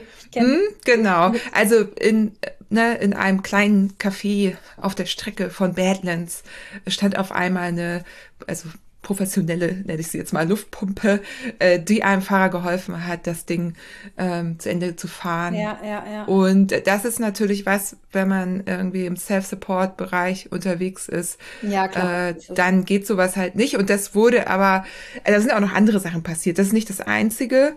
Aber vielleicht hat er die Pumpe von, äh, ich weiß nicht, wo das Foto gemacht wenn das natürlich irgendwo eine Pampa war, okay. Aber wenn du jetzt irgendwo in einem, in einem, äh, in einer Bar bist und jemand und du, und du fragst nach einer Pumpe, ist das in Ordnung oder ist das nicht in Ordnung? Das, das ist auf jeden Fall in Ordnung, aber ich glaube, so war es nicht. Okay. also ich, ich, ich, ich habe es auch nur gehört, ich war nicht dabei, ähm, aber genau, eine andere Sache. Und das ist, äh, wie gesagt, ähm, hat nichts mehr mit der Person zu tun, die das jetzt organisiert. David, der mhm. ist super. Ähm, ja. Der hat das auch ursprünglich so ins Leben gerufen und ja, lass uns einfach über das äh, jetzige sprechen. Deswegen freue ich mich umso mehr. Ich habe natürlich auch irgendwie viele Bekannte gehabt, die da mitgefahren sind und auch schon zum dritten Mal teilweise, weil ja. sie einfach die Strecke so schön finden. Ja, auf jeden Fall. Aber ich übergebe an dich ähm, einmal die Hard Facts, weil wir haben, wie gesagt, noch gar nicht über Badlands gesprochen. Ähm, Badlands ist, ist getraced, also du startest in Granada und, das, äh, und dann fährst du durch verschiedene Abschnitte. Einerseits bist du manchmal bis auf 2000 Meter in den Bergen. Dann fährst du auch mal durch Wüsten. Und es ist ein Gravelrennen. Und 780, glaube ich, und 16.000 Höhenmeter. Ja, ich meine, ja. genau, das ist Badlands. Und ja, genau, ja, in Südspanien. Und ja, ich, also fand ich sehr, die Strecke ist wirklich toll. Ich fand es fast manchmal, dachte ich so, boah, warum fährst du das jetzt nachts? Warum? Eigentlich muss ich nochmal, ich habe mir auch gedacht danach, äh, was noch äh, im Vergleich zur allerersten Edition anders war, war, dass tatsächlich in Spanien gibt es den höchsten befahrbaren Gravel Pass in Pico Veleta. Also du fährst auf einen Gipfel sogar, kannst ein Fahrrad hochfahren und der ist auf 3300 Meter und sowas triggert mich ja total als, äh, als äh, man sagt Call-Hunterin. die Leute, die gerne, Aha. Ich fahre so gerne, ich fahre so gerne Altpässe und freue mich, die zu erkunden und so und auch neue zu fahren. Und dann ist natürlich sowas ein Highlight. Und das war tatsächlich war das Ziel, ähm, hat vor diesem Pass geendet. Also das Ziel war vor diesem Pass und du hattest die Wahl noch, dann konntest du nach, nach dem Ziel zum Start zurück über diesen Pass. Aber der war bei uns nicht Ach. dabei. Aber ich okay. bin danach noch gefahren, weil das war echt cool. Aber im ersten Jahr war der wohl dabei, die haben den aber dann rausgenommen äh, weil das wohl zu gefährlich war, weil da manchmal ziemlich Wind ist oder ja, fand ich ein bisschen schade. Ich glaube, ich hätte den wieder reingenommen. Ich hätte den vielleicht am Anfang gemacht, dass die Leute nicht völlig fertig da hochfahren und auch nicht nachts. Aber der war, ich würde fast sagen, das war das Allerschönste. Und ich habe mir auch Vielleicht wollten sie ja, dass äh, ihr den richtig genießen könnt. Ja, das, nach das habe ich mir auch gedacht. Ich habe mir erst gedacht, oh schade. Ich habe eigentlich hab ich mich deswegen angemeldet, weil ich den fahren ja. wollte. Und dann habe ich dann, als die Strecke rauskam, habe ich erstmal eine Mail geschrieben, ob da ein Fehler ist, ob, die, ob das nur eine vorübergehende Strecke ist, weil der, der passt nicht dabei. Ihr habt da was vergessen. ja, genau. Ich, da fehlt doch, kommt da noch was. Naja, auf jeden Fall. Ähm, dann dachte ich erst so, oh schade. Aber im Endeffekt bin ich da mit anderen Fahrern das halt äh, entspannt als Group Ride dann zurückgefahren. Und das war fast das Schönste von dem Rennen. Wir waren dann bei Sonnenuntergang da und haben also auch entspannt und gequatscht und gegessen und alles. Und, und äh, das war richtig schön. Und ich habe mir auch gedacht, so, boah, ich müsste eigentlich noch mal im Frühjahr dahin, ähm, also in die ganze Gegend, weil ich glaube, das ist auch super cool, wenn du halt einerseits da schon in den Wüsten so rumfährst und siehst immer wieder diese, diese Berge, die, wo dann wahrscheinlich noch Schnee liegt. Also ich schon Bilder gesehen. Das würde ich gerne nochmal als Bikepacking-Trip machen. Also ohne nachts zu fahren und sondern einfach das alles nochmal intensiv wahrzunehmen. ich meine, so habe ich es auch intensiv wahrgenommen, aber ich glaube, es ist noch was anderes, wenn du, äh, wenn du das äh, genau ohne das Rennen fährst. Na klar, allein die Tatsache, dass du viel im Dunkeln dann auch fährst, ja, ne, genau. ne? Und dann einfach nichts siehst. Ja. ja. Und die Strecke ja, ist halt wirklich, kann man so, ja. dass, dass, du sagst so, okay, jetzt habe ich hier irgendwie so einen Transitabschnitt zwischen zwei Checkpoints, wo eh nichts passiert, dann fährst du halt da jetzt nachts so das ist halt da nicht, weil da ist halt alles schön. Und ja. Ja, voll gut. Was bist du da für ein Setup gefahren? Irgendwie Reifenbreite? Mhm. Genau, ich bin Cinelli King zu Deko gefahren ähm, und ich habe die maximal breitesten Reifen da reingemacht, die ich, äh, die gingen. Das waren, nee, 45, Moment, 5, ich muss mal, oh Gott, 50 Millimeter, glaube ich, waren das. 50 Milliliter äh, Tinturato, äh, ich kann das hier nochmal raussuchen. Ja, ja, aber so in dem Dreh, das, also 45, 50, ja. das kann man ja schon ganz gut einordnen. Genau, und ich wäre auch, wenn ich jetzt mit meinem Gravelbike mit dem Canyon Grizzle gefahren werde, wäre, dann, äh, da habe ich 2,2 Zoll Mountainbike-Reifen drauf, die hätte ich auch drauf gelassen, weil ich bin einfach ein Fan von breiten Reifen. Ich glaube, ja. wenn du die voll aufpumpst, dann, dann verlierst du nicht so viel im äh, Flachen, aber du hast einfach viel mehr Komfort bei den Ab Fahrten. Also bin ich Fan, deswegen hatte ich auch da die möglichst breit, breitesten Reifen, die gingen. Da hatte ich äh, eine Schaltung, eine EK, hatte ich genau einfach. Eine 44 Kassette, 44er Kassette hinten und 38er Blatt vorne. Und äh, ja, genau, also ich. Das ist auch die kleinste Übersetzung, die man mit der EK fahren kann. Die fahre ich nämlich auch. Genau. Und ich, ich, ich würde sagen, die reicht also es gibt natürlich Stelle, Stellen, die sind so steil, da reicht, glaube ich, keine Übersetzung. Oder damit bis zum Mountainbike-Gänge. Aber ich glaube, für ein Gravelbike, ich glaube, du kommst damit gut durch. Also ja, zumindest im, in, mit einem Race-Setup, ne? Genau. Also wenig Gewicht. Genau. Wahrscheinlich, ja. was hattest du, 14 Kilo oder so? Oh, ich kann es jetzt gar nicht genau sagen. Hm. Ich würde vielleicht, ja, gut mit Wasser. Ich hatte eine, ja, das noch oben drauf genau. dann, ne? Ich hatte ja. auch eine Trinkweste, das fand ich super cool. Die, also so eine, so eine Trailrunning-Weste hatte ich mit Trinkblase. Da habe ich ja am Anfang, hat mich das ja abgeschreckt. Ich so, boah, ich kann doch keinen Rücken, äh, Rucksack aufsetzen, das ist Schwitzen bestimmt und voll nervig. Und jetzt fand ich das so cool, auch weil ich das Gefühl hatte, ich trinke einfach viel häufiger und bin viel, bin viel besser hydriert, weil du einfach diese diesen Schlauch immer am Mund hast. Ähm, also ich fand das super. Das würde ich, glaube ich, wieder machen bei jedem Gravel-Rennen, auch eins, was vielleicht nicht so hitzeexponiert ist. Weil Badlands ist ja auch bekannt für die, für die, ja, dadurch, dass es halt tagsüber schon recht heiß werden kann. Und deswegen hatte ich, äh, genau, hatte ich eine Trink, hatte ich eine Trinkblase und noch zwei so Soft Flasks in den, äh, in den Seitentaschen und noch zwei Flaschen. Also ich hatte eine Kapazität von vier bis fünf Liter, glaube ich, an Wasser. Und das würdest du auch wahrscheinlich raten, ne? dass man das, ich, das dabei hat. Genau, also ich glaube, wenn ich das Rennen nochmal fahren würde, würde ich weniger nachfüllen, weil ich, also ich habe schon fast jeden Stop irgendwie mitgenommen, weil ich Angst hatte, nicht mehr genug zu haben. Und dann habe ich auch oft angehalten, wenn ich echt nichts gebraucht hätte. Ähm, aber es gab schon einen Abschnitt, da habe ich wirklich alles gebraucht. Und äh, ich denke sicher auch persönlich, wie viel man halt trinkt. Ähm, aber ja, ich, ich wollte einfach nicht mir diesen Stress geben, irgendwo rumzufahren nichts mehr zu trinken zu haben. Ich finde, ohne Essen, das, das geht schon immer irgendwie noch. Also da kommt auch das Rudern wieder ins Spiel, das, das kenne ich halt irgendwie auch. Aber ähm, morgens, wenn man noch sich äh, runtergehungert hat für die also, fürs Wiegen. Ja, da halt eher so, auch wenn ich abgenommen habe, dann habe ich. Aber ah, okay, ich, in der Zeit. Ja, klar. Ich auch, also das soll man ja auch gar nicht machen, nüchtern Training oder so. Also nee, habe ich das damals ja. nicht gemacht. Aber, einfach maximal für den Kopf irgendwie. Ja, genau. Wir haben das ja, ja. auch gemacht als Vorbereitung, sind wir auch morgens nüchtern gestartet, aber immer nur bis wir ähm, echt, bis wir Hunger gekriegt haben und dann haben wir was gegessen, ne? Aber für den Kopf war das schon gut zu wissen, genau das, was du sagst, dass es eben geht. Genau, ich, ich glaube auch der Punkt, ich mache das überhaupt nicht mehr bewusst. Also ich sage, ich trainiere es nüchtern oder irgendwas. Ich versuche es auch zu vermeiden. Aber ich weiß halt, dass, der, was, dass mein Körper auch, äh, was mein Körper auch in der La Lage ist, noch zu machen, wenn ich es gerade mal nichts zu essen habe. Also das ist, glaube ich, einfach so ein, so ein Learning. Hast du sowas wie äh, Salt Sticks oder so dabei gehabt? Ähm, ja, ich hatte Salztabletten. Also ich hatte Salztabletten. Mh, hm, ja, so ganz Standard von Decathlon habe ich irgendwie so Salztabletten ja. dabei in so einer Dose, die habe ich immer wieder genommen. Wie viele nimmst du da so pro Tag? Ähm, also gesagt wird, dass du zwei, ich, ich glaube alle zwei Stunden eine oder so, aber meistens war ich dann zu faul. Also ich habe ähm, also ich habe dann irgendwie das wieder vergessen oder so. Ich hatte es, glaube ich, boah, wie viele hatte ich am Tag? Vielleicht sechs oder so. Aber ja, also ist schwierig zu sagen. Manchmal habe ich, wie gesagt, ich so nachts denkst du vielleicht auch nicht so dran, wenn du gerade nicht so krass schwitzt, aber du schwitzt ja doch. Also ich glaube, ich habe eher zu wenig genommen. Ich hätte ruhig noch mehr nehmen können. Ist auch die Frage, was du sonst vielleicht noch so isst, also unterwegs. Es ist ja auch so, dass äh, Menschen unterschiedlich viel Salz auch ausschwitzen. Genau, ne? wie viel du schwitzt, genau, ja.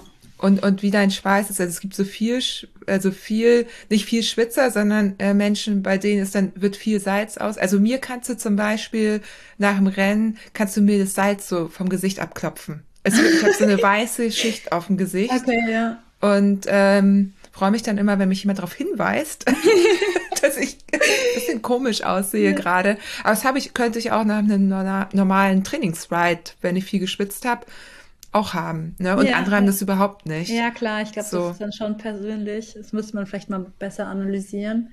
Aber wie gesagt, ich bin doch gar nicht, ich bin doch gar nicht so der Experte jetzt, was, äh, keine Ahnung, also ich gehe jetzt da auch so mit, wie viel Kohlenhydrate brauche ich pro Stunde und wie, welche, also ich bin auch jetzt gar nicht so krass mit Energy Gels oder irgendwas unterwegs oder ja, also ich, ich mache das eher so nach Gefühl.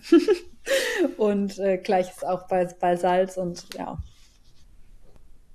Hast du draußen oder drinnen geschlafen? Ja, ich habe draußen geschlafen. Ich hatte dabei eine Isomatte, weil ich dachte, so ohne Isomatte, das wird mir, glaube ich, schon schwer fallen, äh, zu schlafen. Und ich habe mir auch gedacht, okay, wenn ich Schlafsachen mitnehme, ich glaube, dass die, die paar Gramm von der Isomatte, das, äh, das macht nur im Kopf langsamer.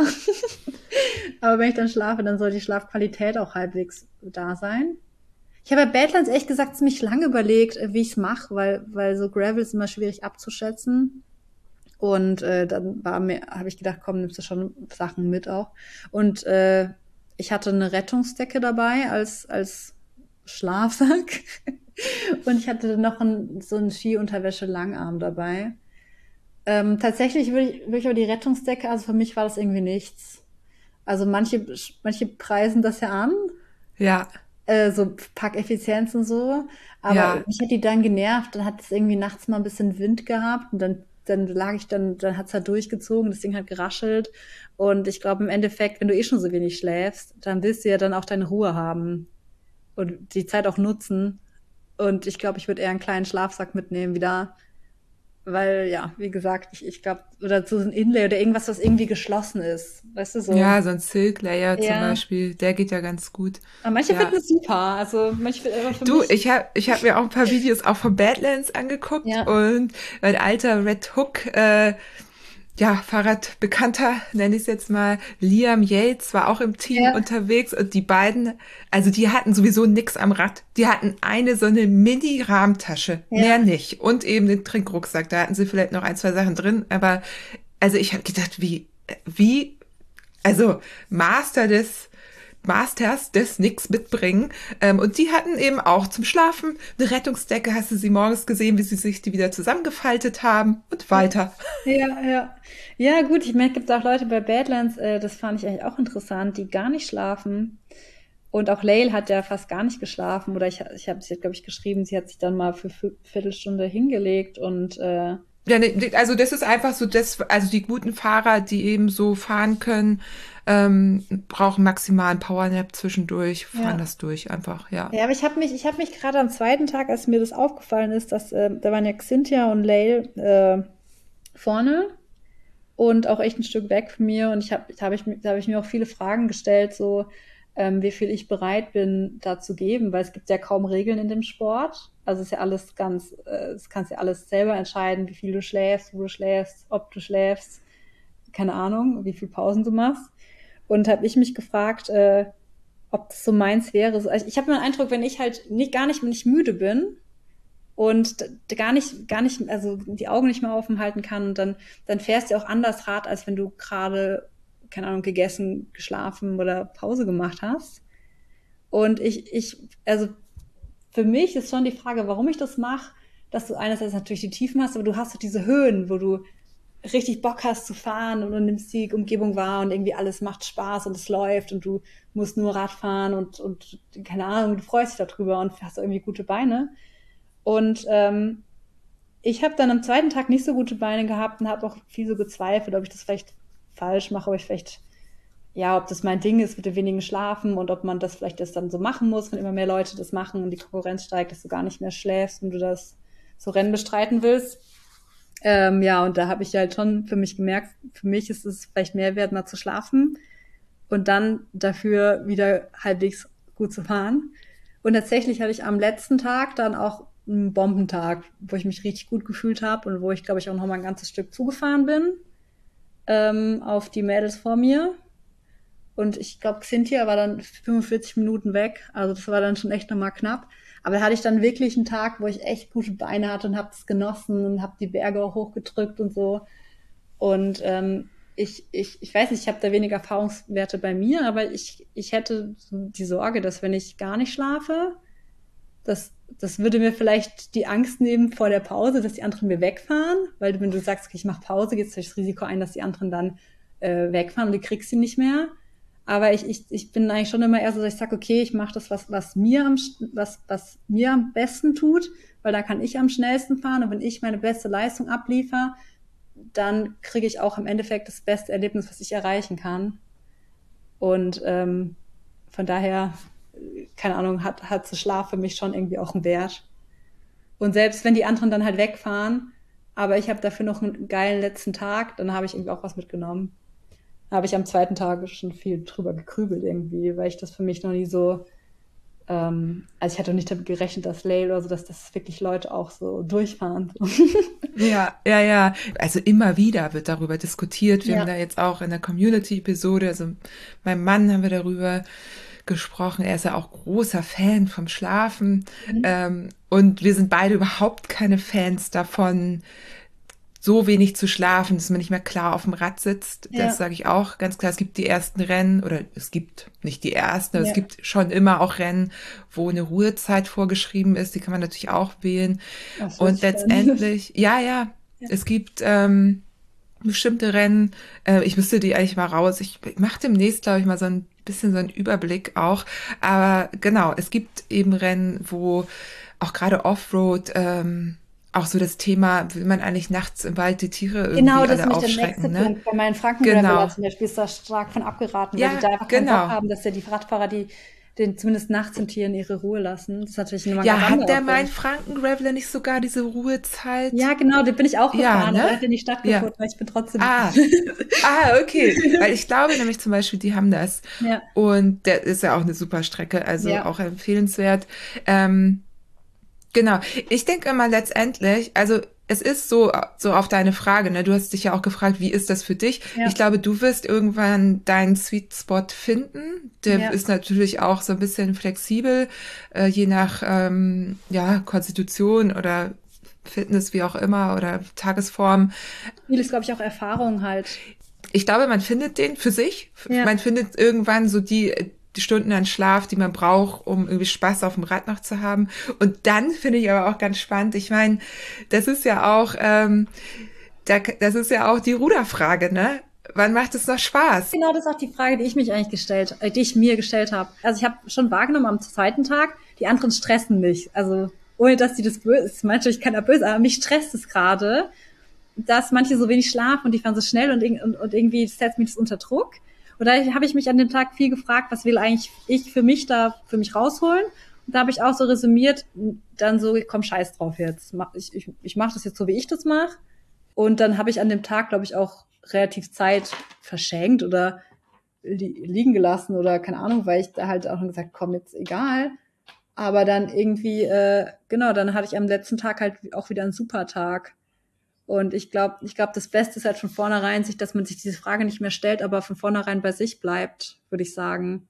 Ich glaube auch zu sagen, ich glaube im Endeffekt, wenn ich am zweiten Tag, äh, am zweiten Tag bin ich dann echt auch viel rumgedümpelt und und weiß nicht, hab, hab, also ob auch also ein bisschen vielleicht aus Trotz so, nee, ich mache das jetzt für mich, mir ist mir egal und und ohne dass es jetzt effiziente, also Pausen waren, die ich gebraucht hätte. Ich glaube, wenn ich von vornherein gesagt hätte, ich mache mein Ding, ich mache das schnell, wie ich das fahre, egal wie schnell andere das fahren. Ich glaube, dann wäre ich vielleicht auch noch ein bisschen näher dran gewesen. Und so habe ich dann eher durch den Stress, zum Beispiel habe ich mich dann gestresst, noch andere zuzufahren und dann näher ranzufahren, habe dann einen äh, Supply Point auch weggelassen, weil ich dachte, oh nee, ich kann es nicht schon wieder anhalten und hier ähm, mir was zu trinken holen. Und im Endeffekt hatte ich dann, das war, hatte ich dann ewig lang nichts zu essen und das, Und dann, und da, und dann wurde es richtig langsam auch auf diesem Abschnitt und zäh und ich habe mich geärgert, dass ich eigentlich, dass es mich so gestresst hat, dass ich keine Pause gemacht habe. Im Endeffekt hat es mich langsamer gemacht. Und es wäre besser gewesen zu sagen, okay, ich fülle hier nochmal auf, keine Ahnung, mach mein Ding und äh, und dann hätte ich dann nicht diese, diese, diesen, diese zehn paar Stunden gehabt, wo ich nichts mehr zu essen hatte. Die ich eigentlich nur hatte, weil ich mich selber gestresst habe. Und das ist eigentlich im Endeffekt vielleicht sogar kontraproduktiv. Ja, auf jeden Fall. Du musst immer bei dir bleiben. Immer bei dir. Also die große Kunst ist ja bei sich zu bleiben. Tatsächlich, wenn man natürlich in einem Rennen ist und sich ein bisschen betteln will, dann kann man auch mal ein bisschen ja. austesten, ne? kann man da noch ranfahren oder nicht. Ja. Aber genau bei dir bleiben und auch noch ein Punkt, also der zweite Tag ist meistens so ein bisschen schwierig, weil man erstmal wieder in diesen Modus reinkommen muss.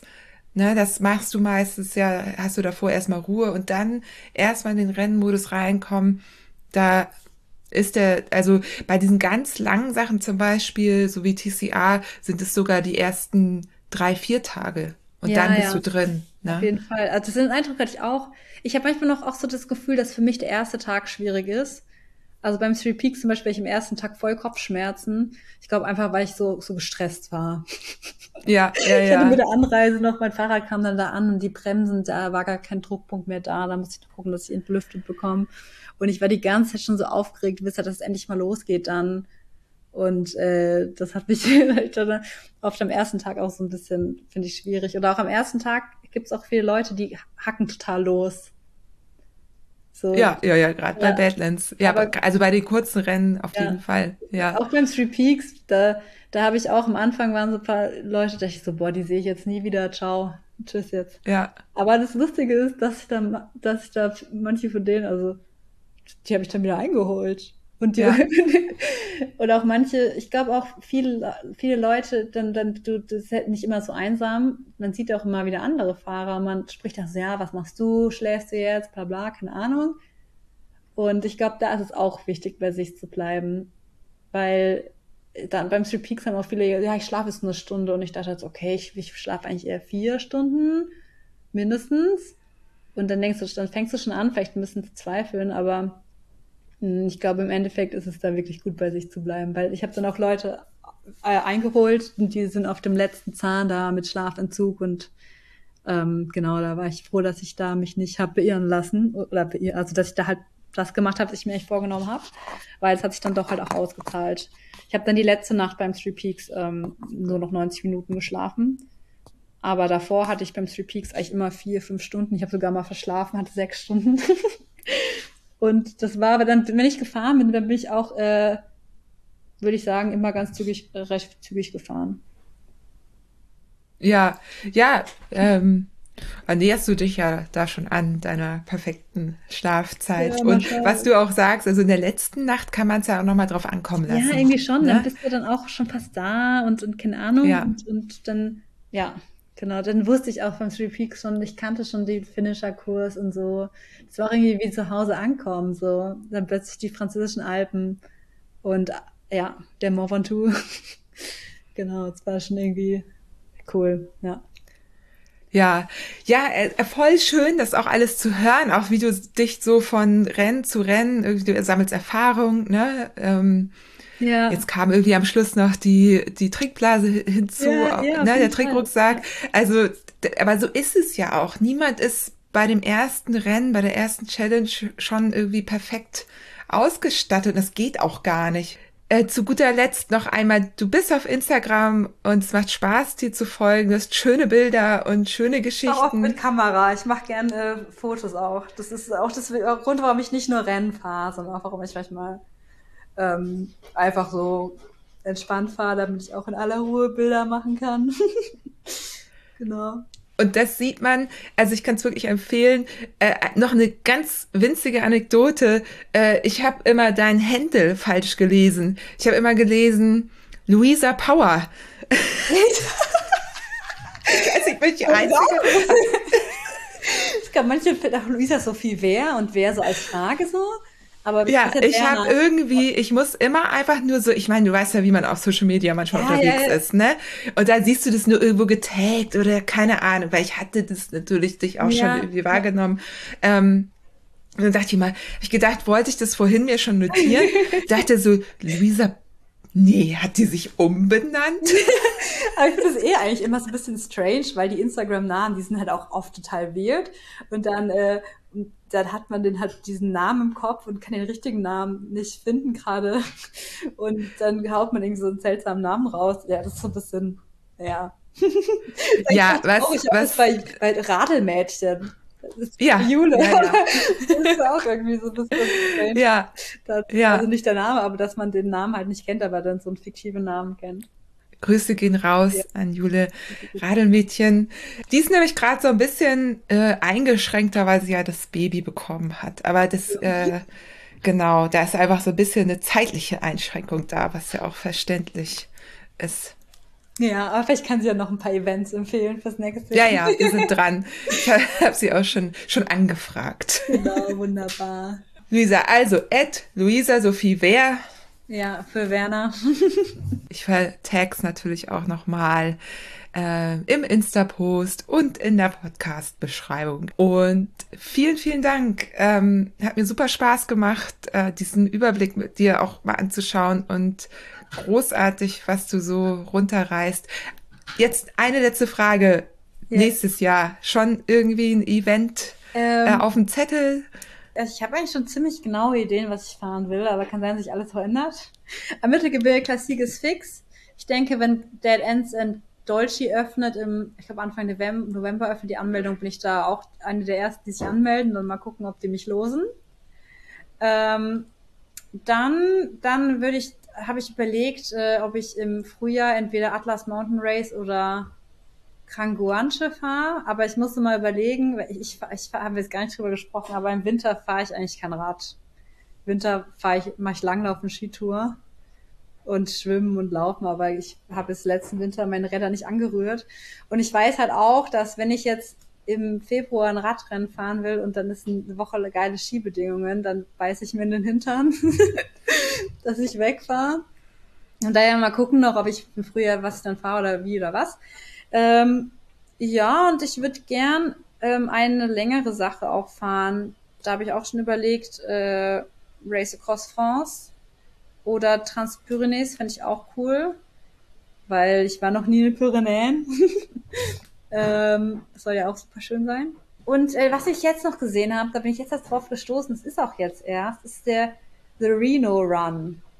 Ah, ja, Rhino Run. Das findet zum ersten Mal statt. Ähm, initiiert von Sarah. Das ist die Frau, die immer das Race to the Rock gewinnt. Das ich Ganz selten gewinnt das mal jemand anders, aber Sarah Hammond. Race to the genau, Rock? jetzt habe ist das? Race to the Rock in äh, Australien. Ah, okay, nee, da bin Mhm. so weiter, ich weiß noch gar nicht geschaut. Ich bin eigentlich auch nicht so ein Fan von Fernreisen. Aber da, aber da habe ich mir wirklich gedacht, scheiße, warum habe ich das nicht früher gewusst? Das wäre ich, glaube ich, dieses Jahr noch gefahren. Weil das würde mich wirklich reizen. Da würde ich auch sagen, boah, da, ich meine, da würde ich, da, also da würde ich dann auch sagen, okay, dann fliegen ist zwar nicht so cool, aber dafür würde ich es dann, glaube ich, machen, weil es mich schon echt so reizt.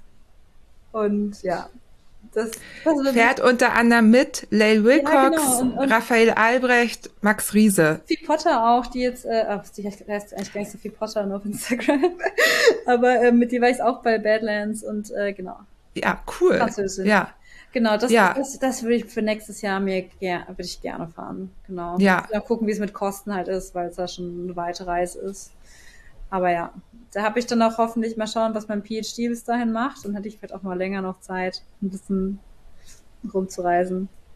Ja, mal schauen. Äh, ja, ich möchte halt auch nicht mich für zu viel anmelden, weil ich möchte auch noch die Zeit haben für meine eigenen Ideen und Trips und wo ich halt mit Zelt und, und viel im Gepäck und, und viel Komfort und, und so unterwegs bin. Dafür möchte ich auch noch Zeit lassen. Genau. Ja. ja, das ist auch gut. Ja. Ja, Luisa, dann äh, ganz viel Erfolg, vor allem auch Spaß äh, bei allem, was du dann 2023 vorhast. Ich werde es verfolgen. Ja, Hat richtig. Spaß gemacht und äh, genau, vielen Dank, äh, dass du dich so spontan für ein Ja. Interview zur Verfügung gestellt Ja, hast. das war, hat mich auch gefreut. Jetzt haben wir doch ganz schön lange gequatscht. ja, wirklich eine sehr beeindruckende Person. Ihr merkt, wir hätten auch noch viel länger sprechen können, aber ich denke, bei zwei Stunden kann man dann auch mal den, den Stopp, die Stopptaste drücken und äh, vielleicht äh, einfach äh, sich auf ein nächstes Mal freuen, denn ich glaube, Luisa wird noch einiges machen, was für uns spannend ist und sich bestimmt auch noch mal für ein Interview zur Verfügung stellen. Wenn euch diese Episode gefallen hat oder wenn ihr jemanden kennt, von dem oder der ihr meint, dass die Person sich äh, über diese Episode freuen könnte, an ihr Gefallen finden könnte, dann empfiehlt sie doch weiter. Das ist das Schönste, was man machen kann, jemandem eine Episode zu empfehlen so finden viele von uns nämlich neue Lieblingspodcasts und ich hoffe natürlich, dass die wundersame Fahrradwelt noch Lieblingspodcast von vielen weiteren Menschen wird. Ja, und jetzt ist aber wirklich Schluss. Wir hören uns in zwei Wochen. Ich freue mich drauf und habe schon ein ziemlich spannendes Thema für euch vorbereitet.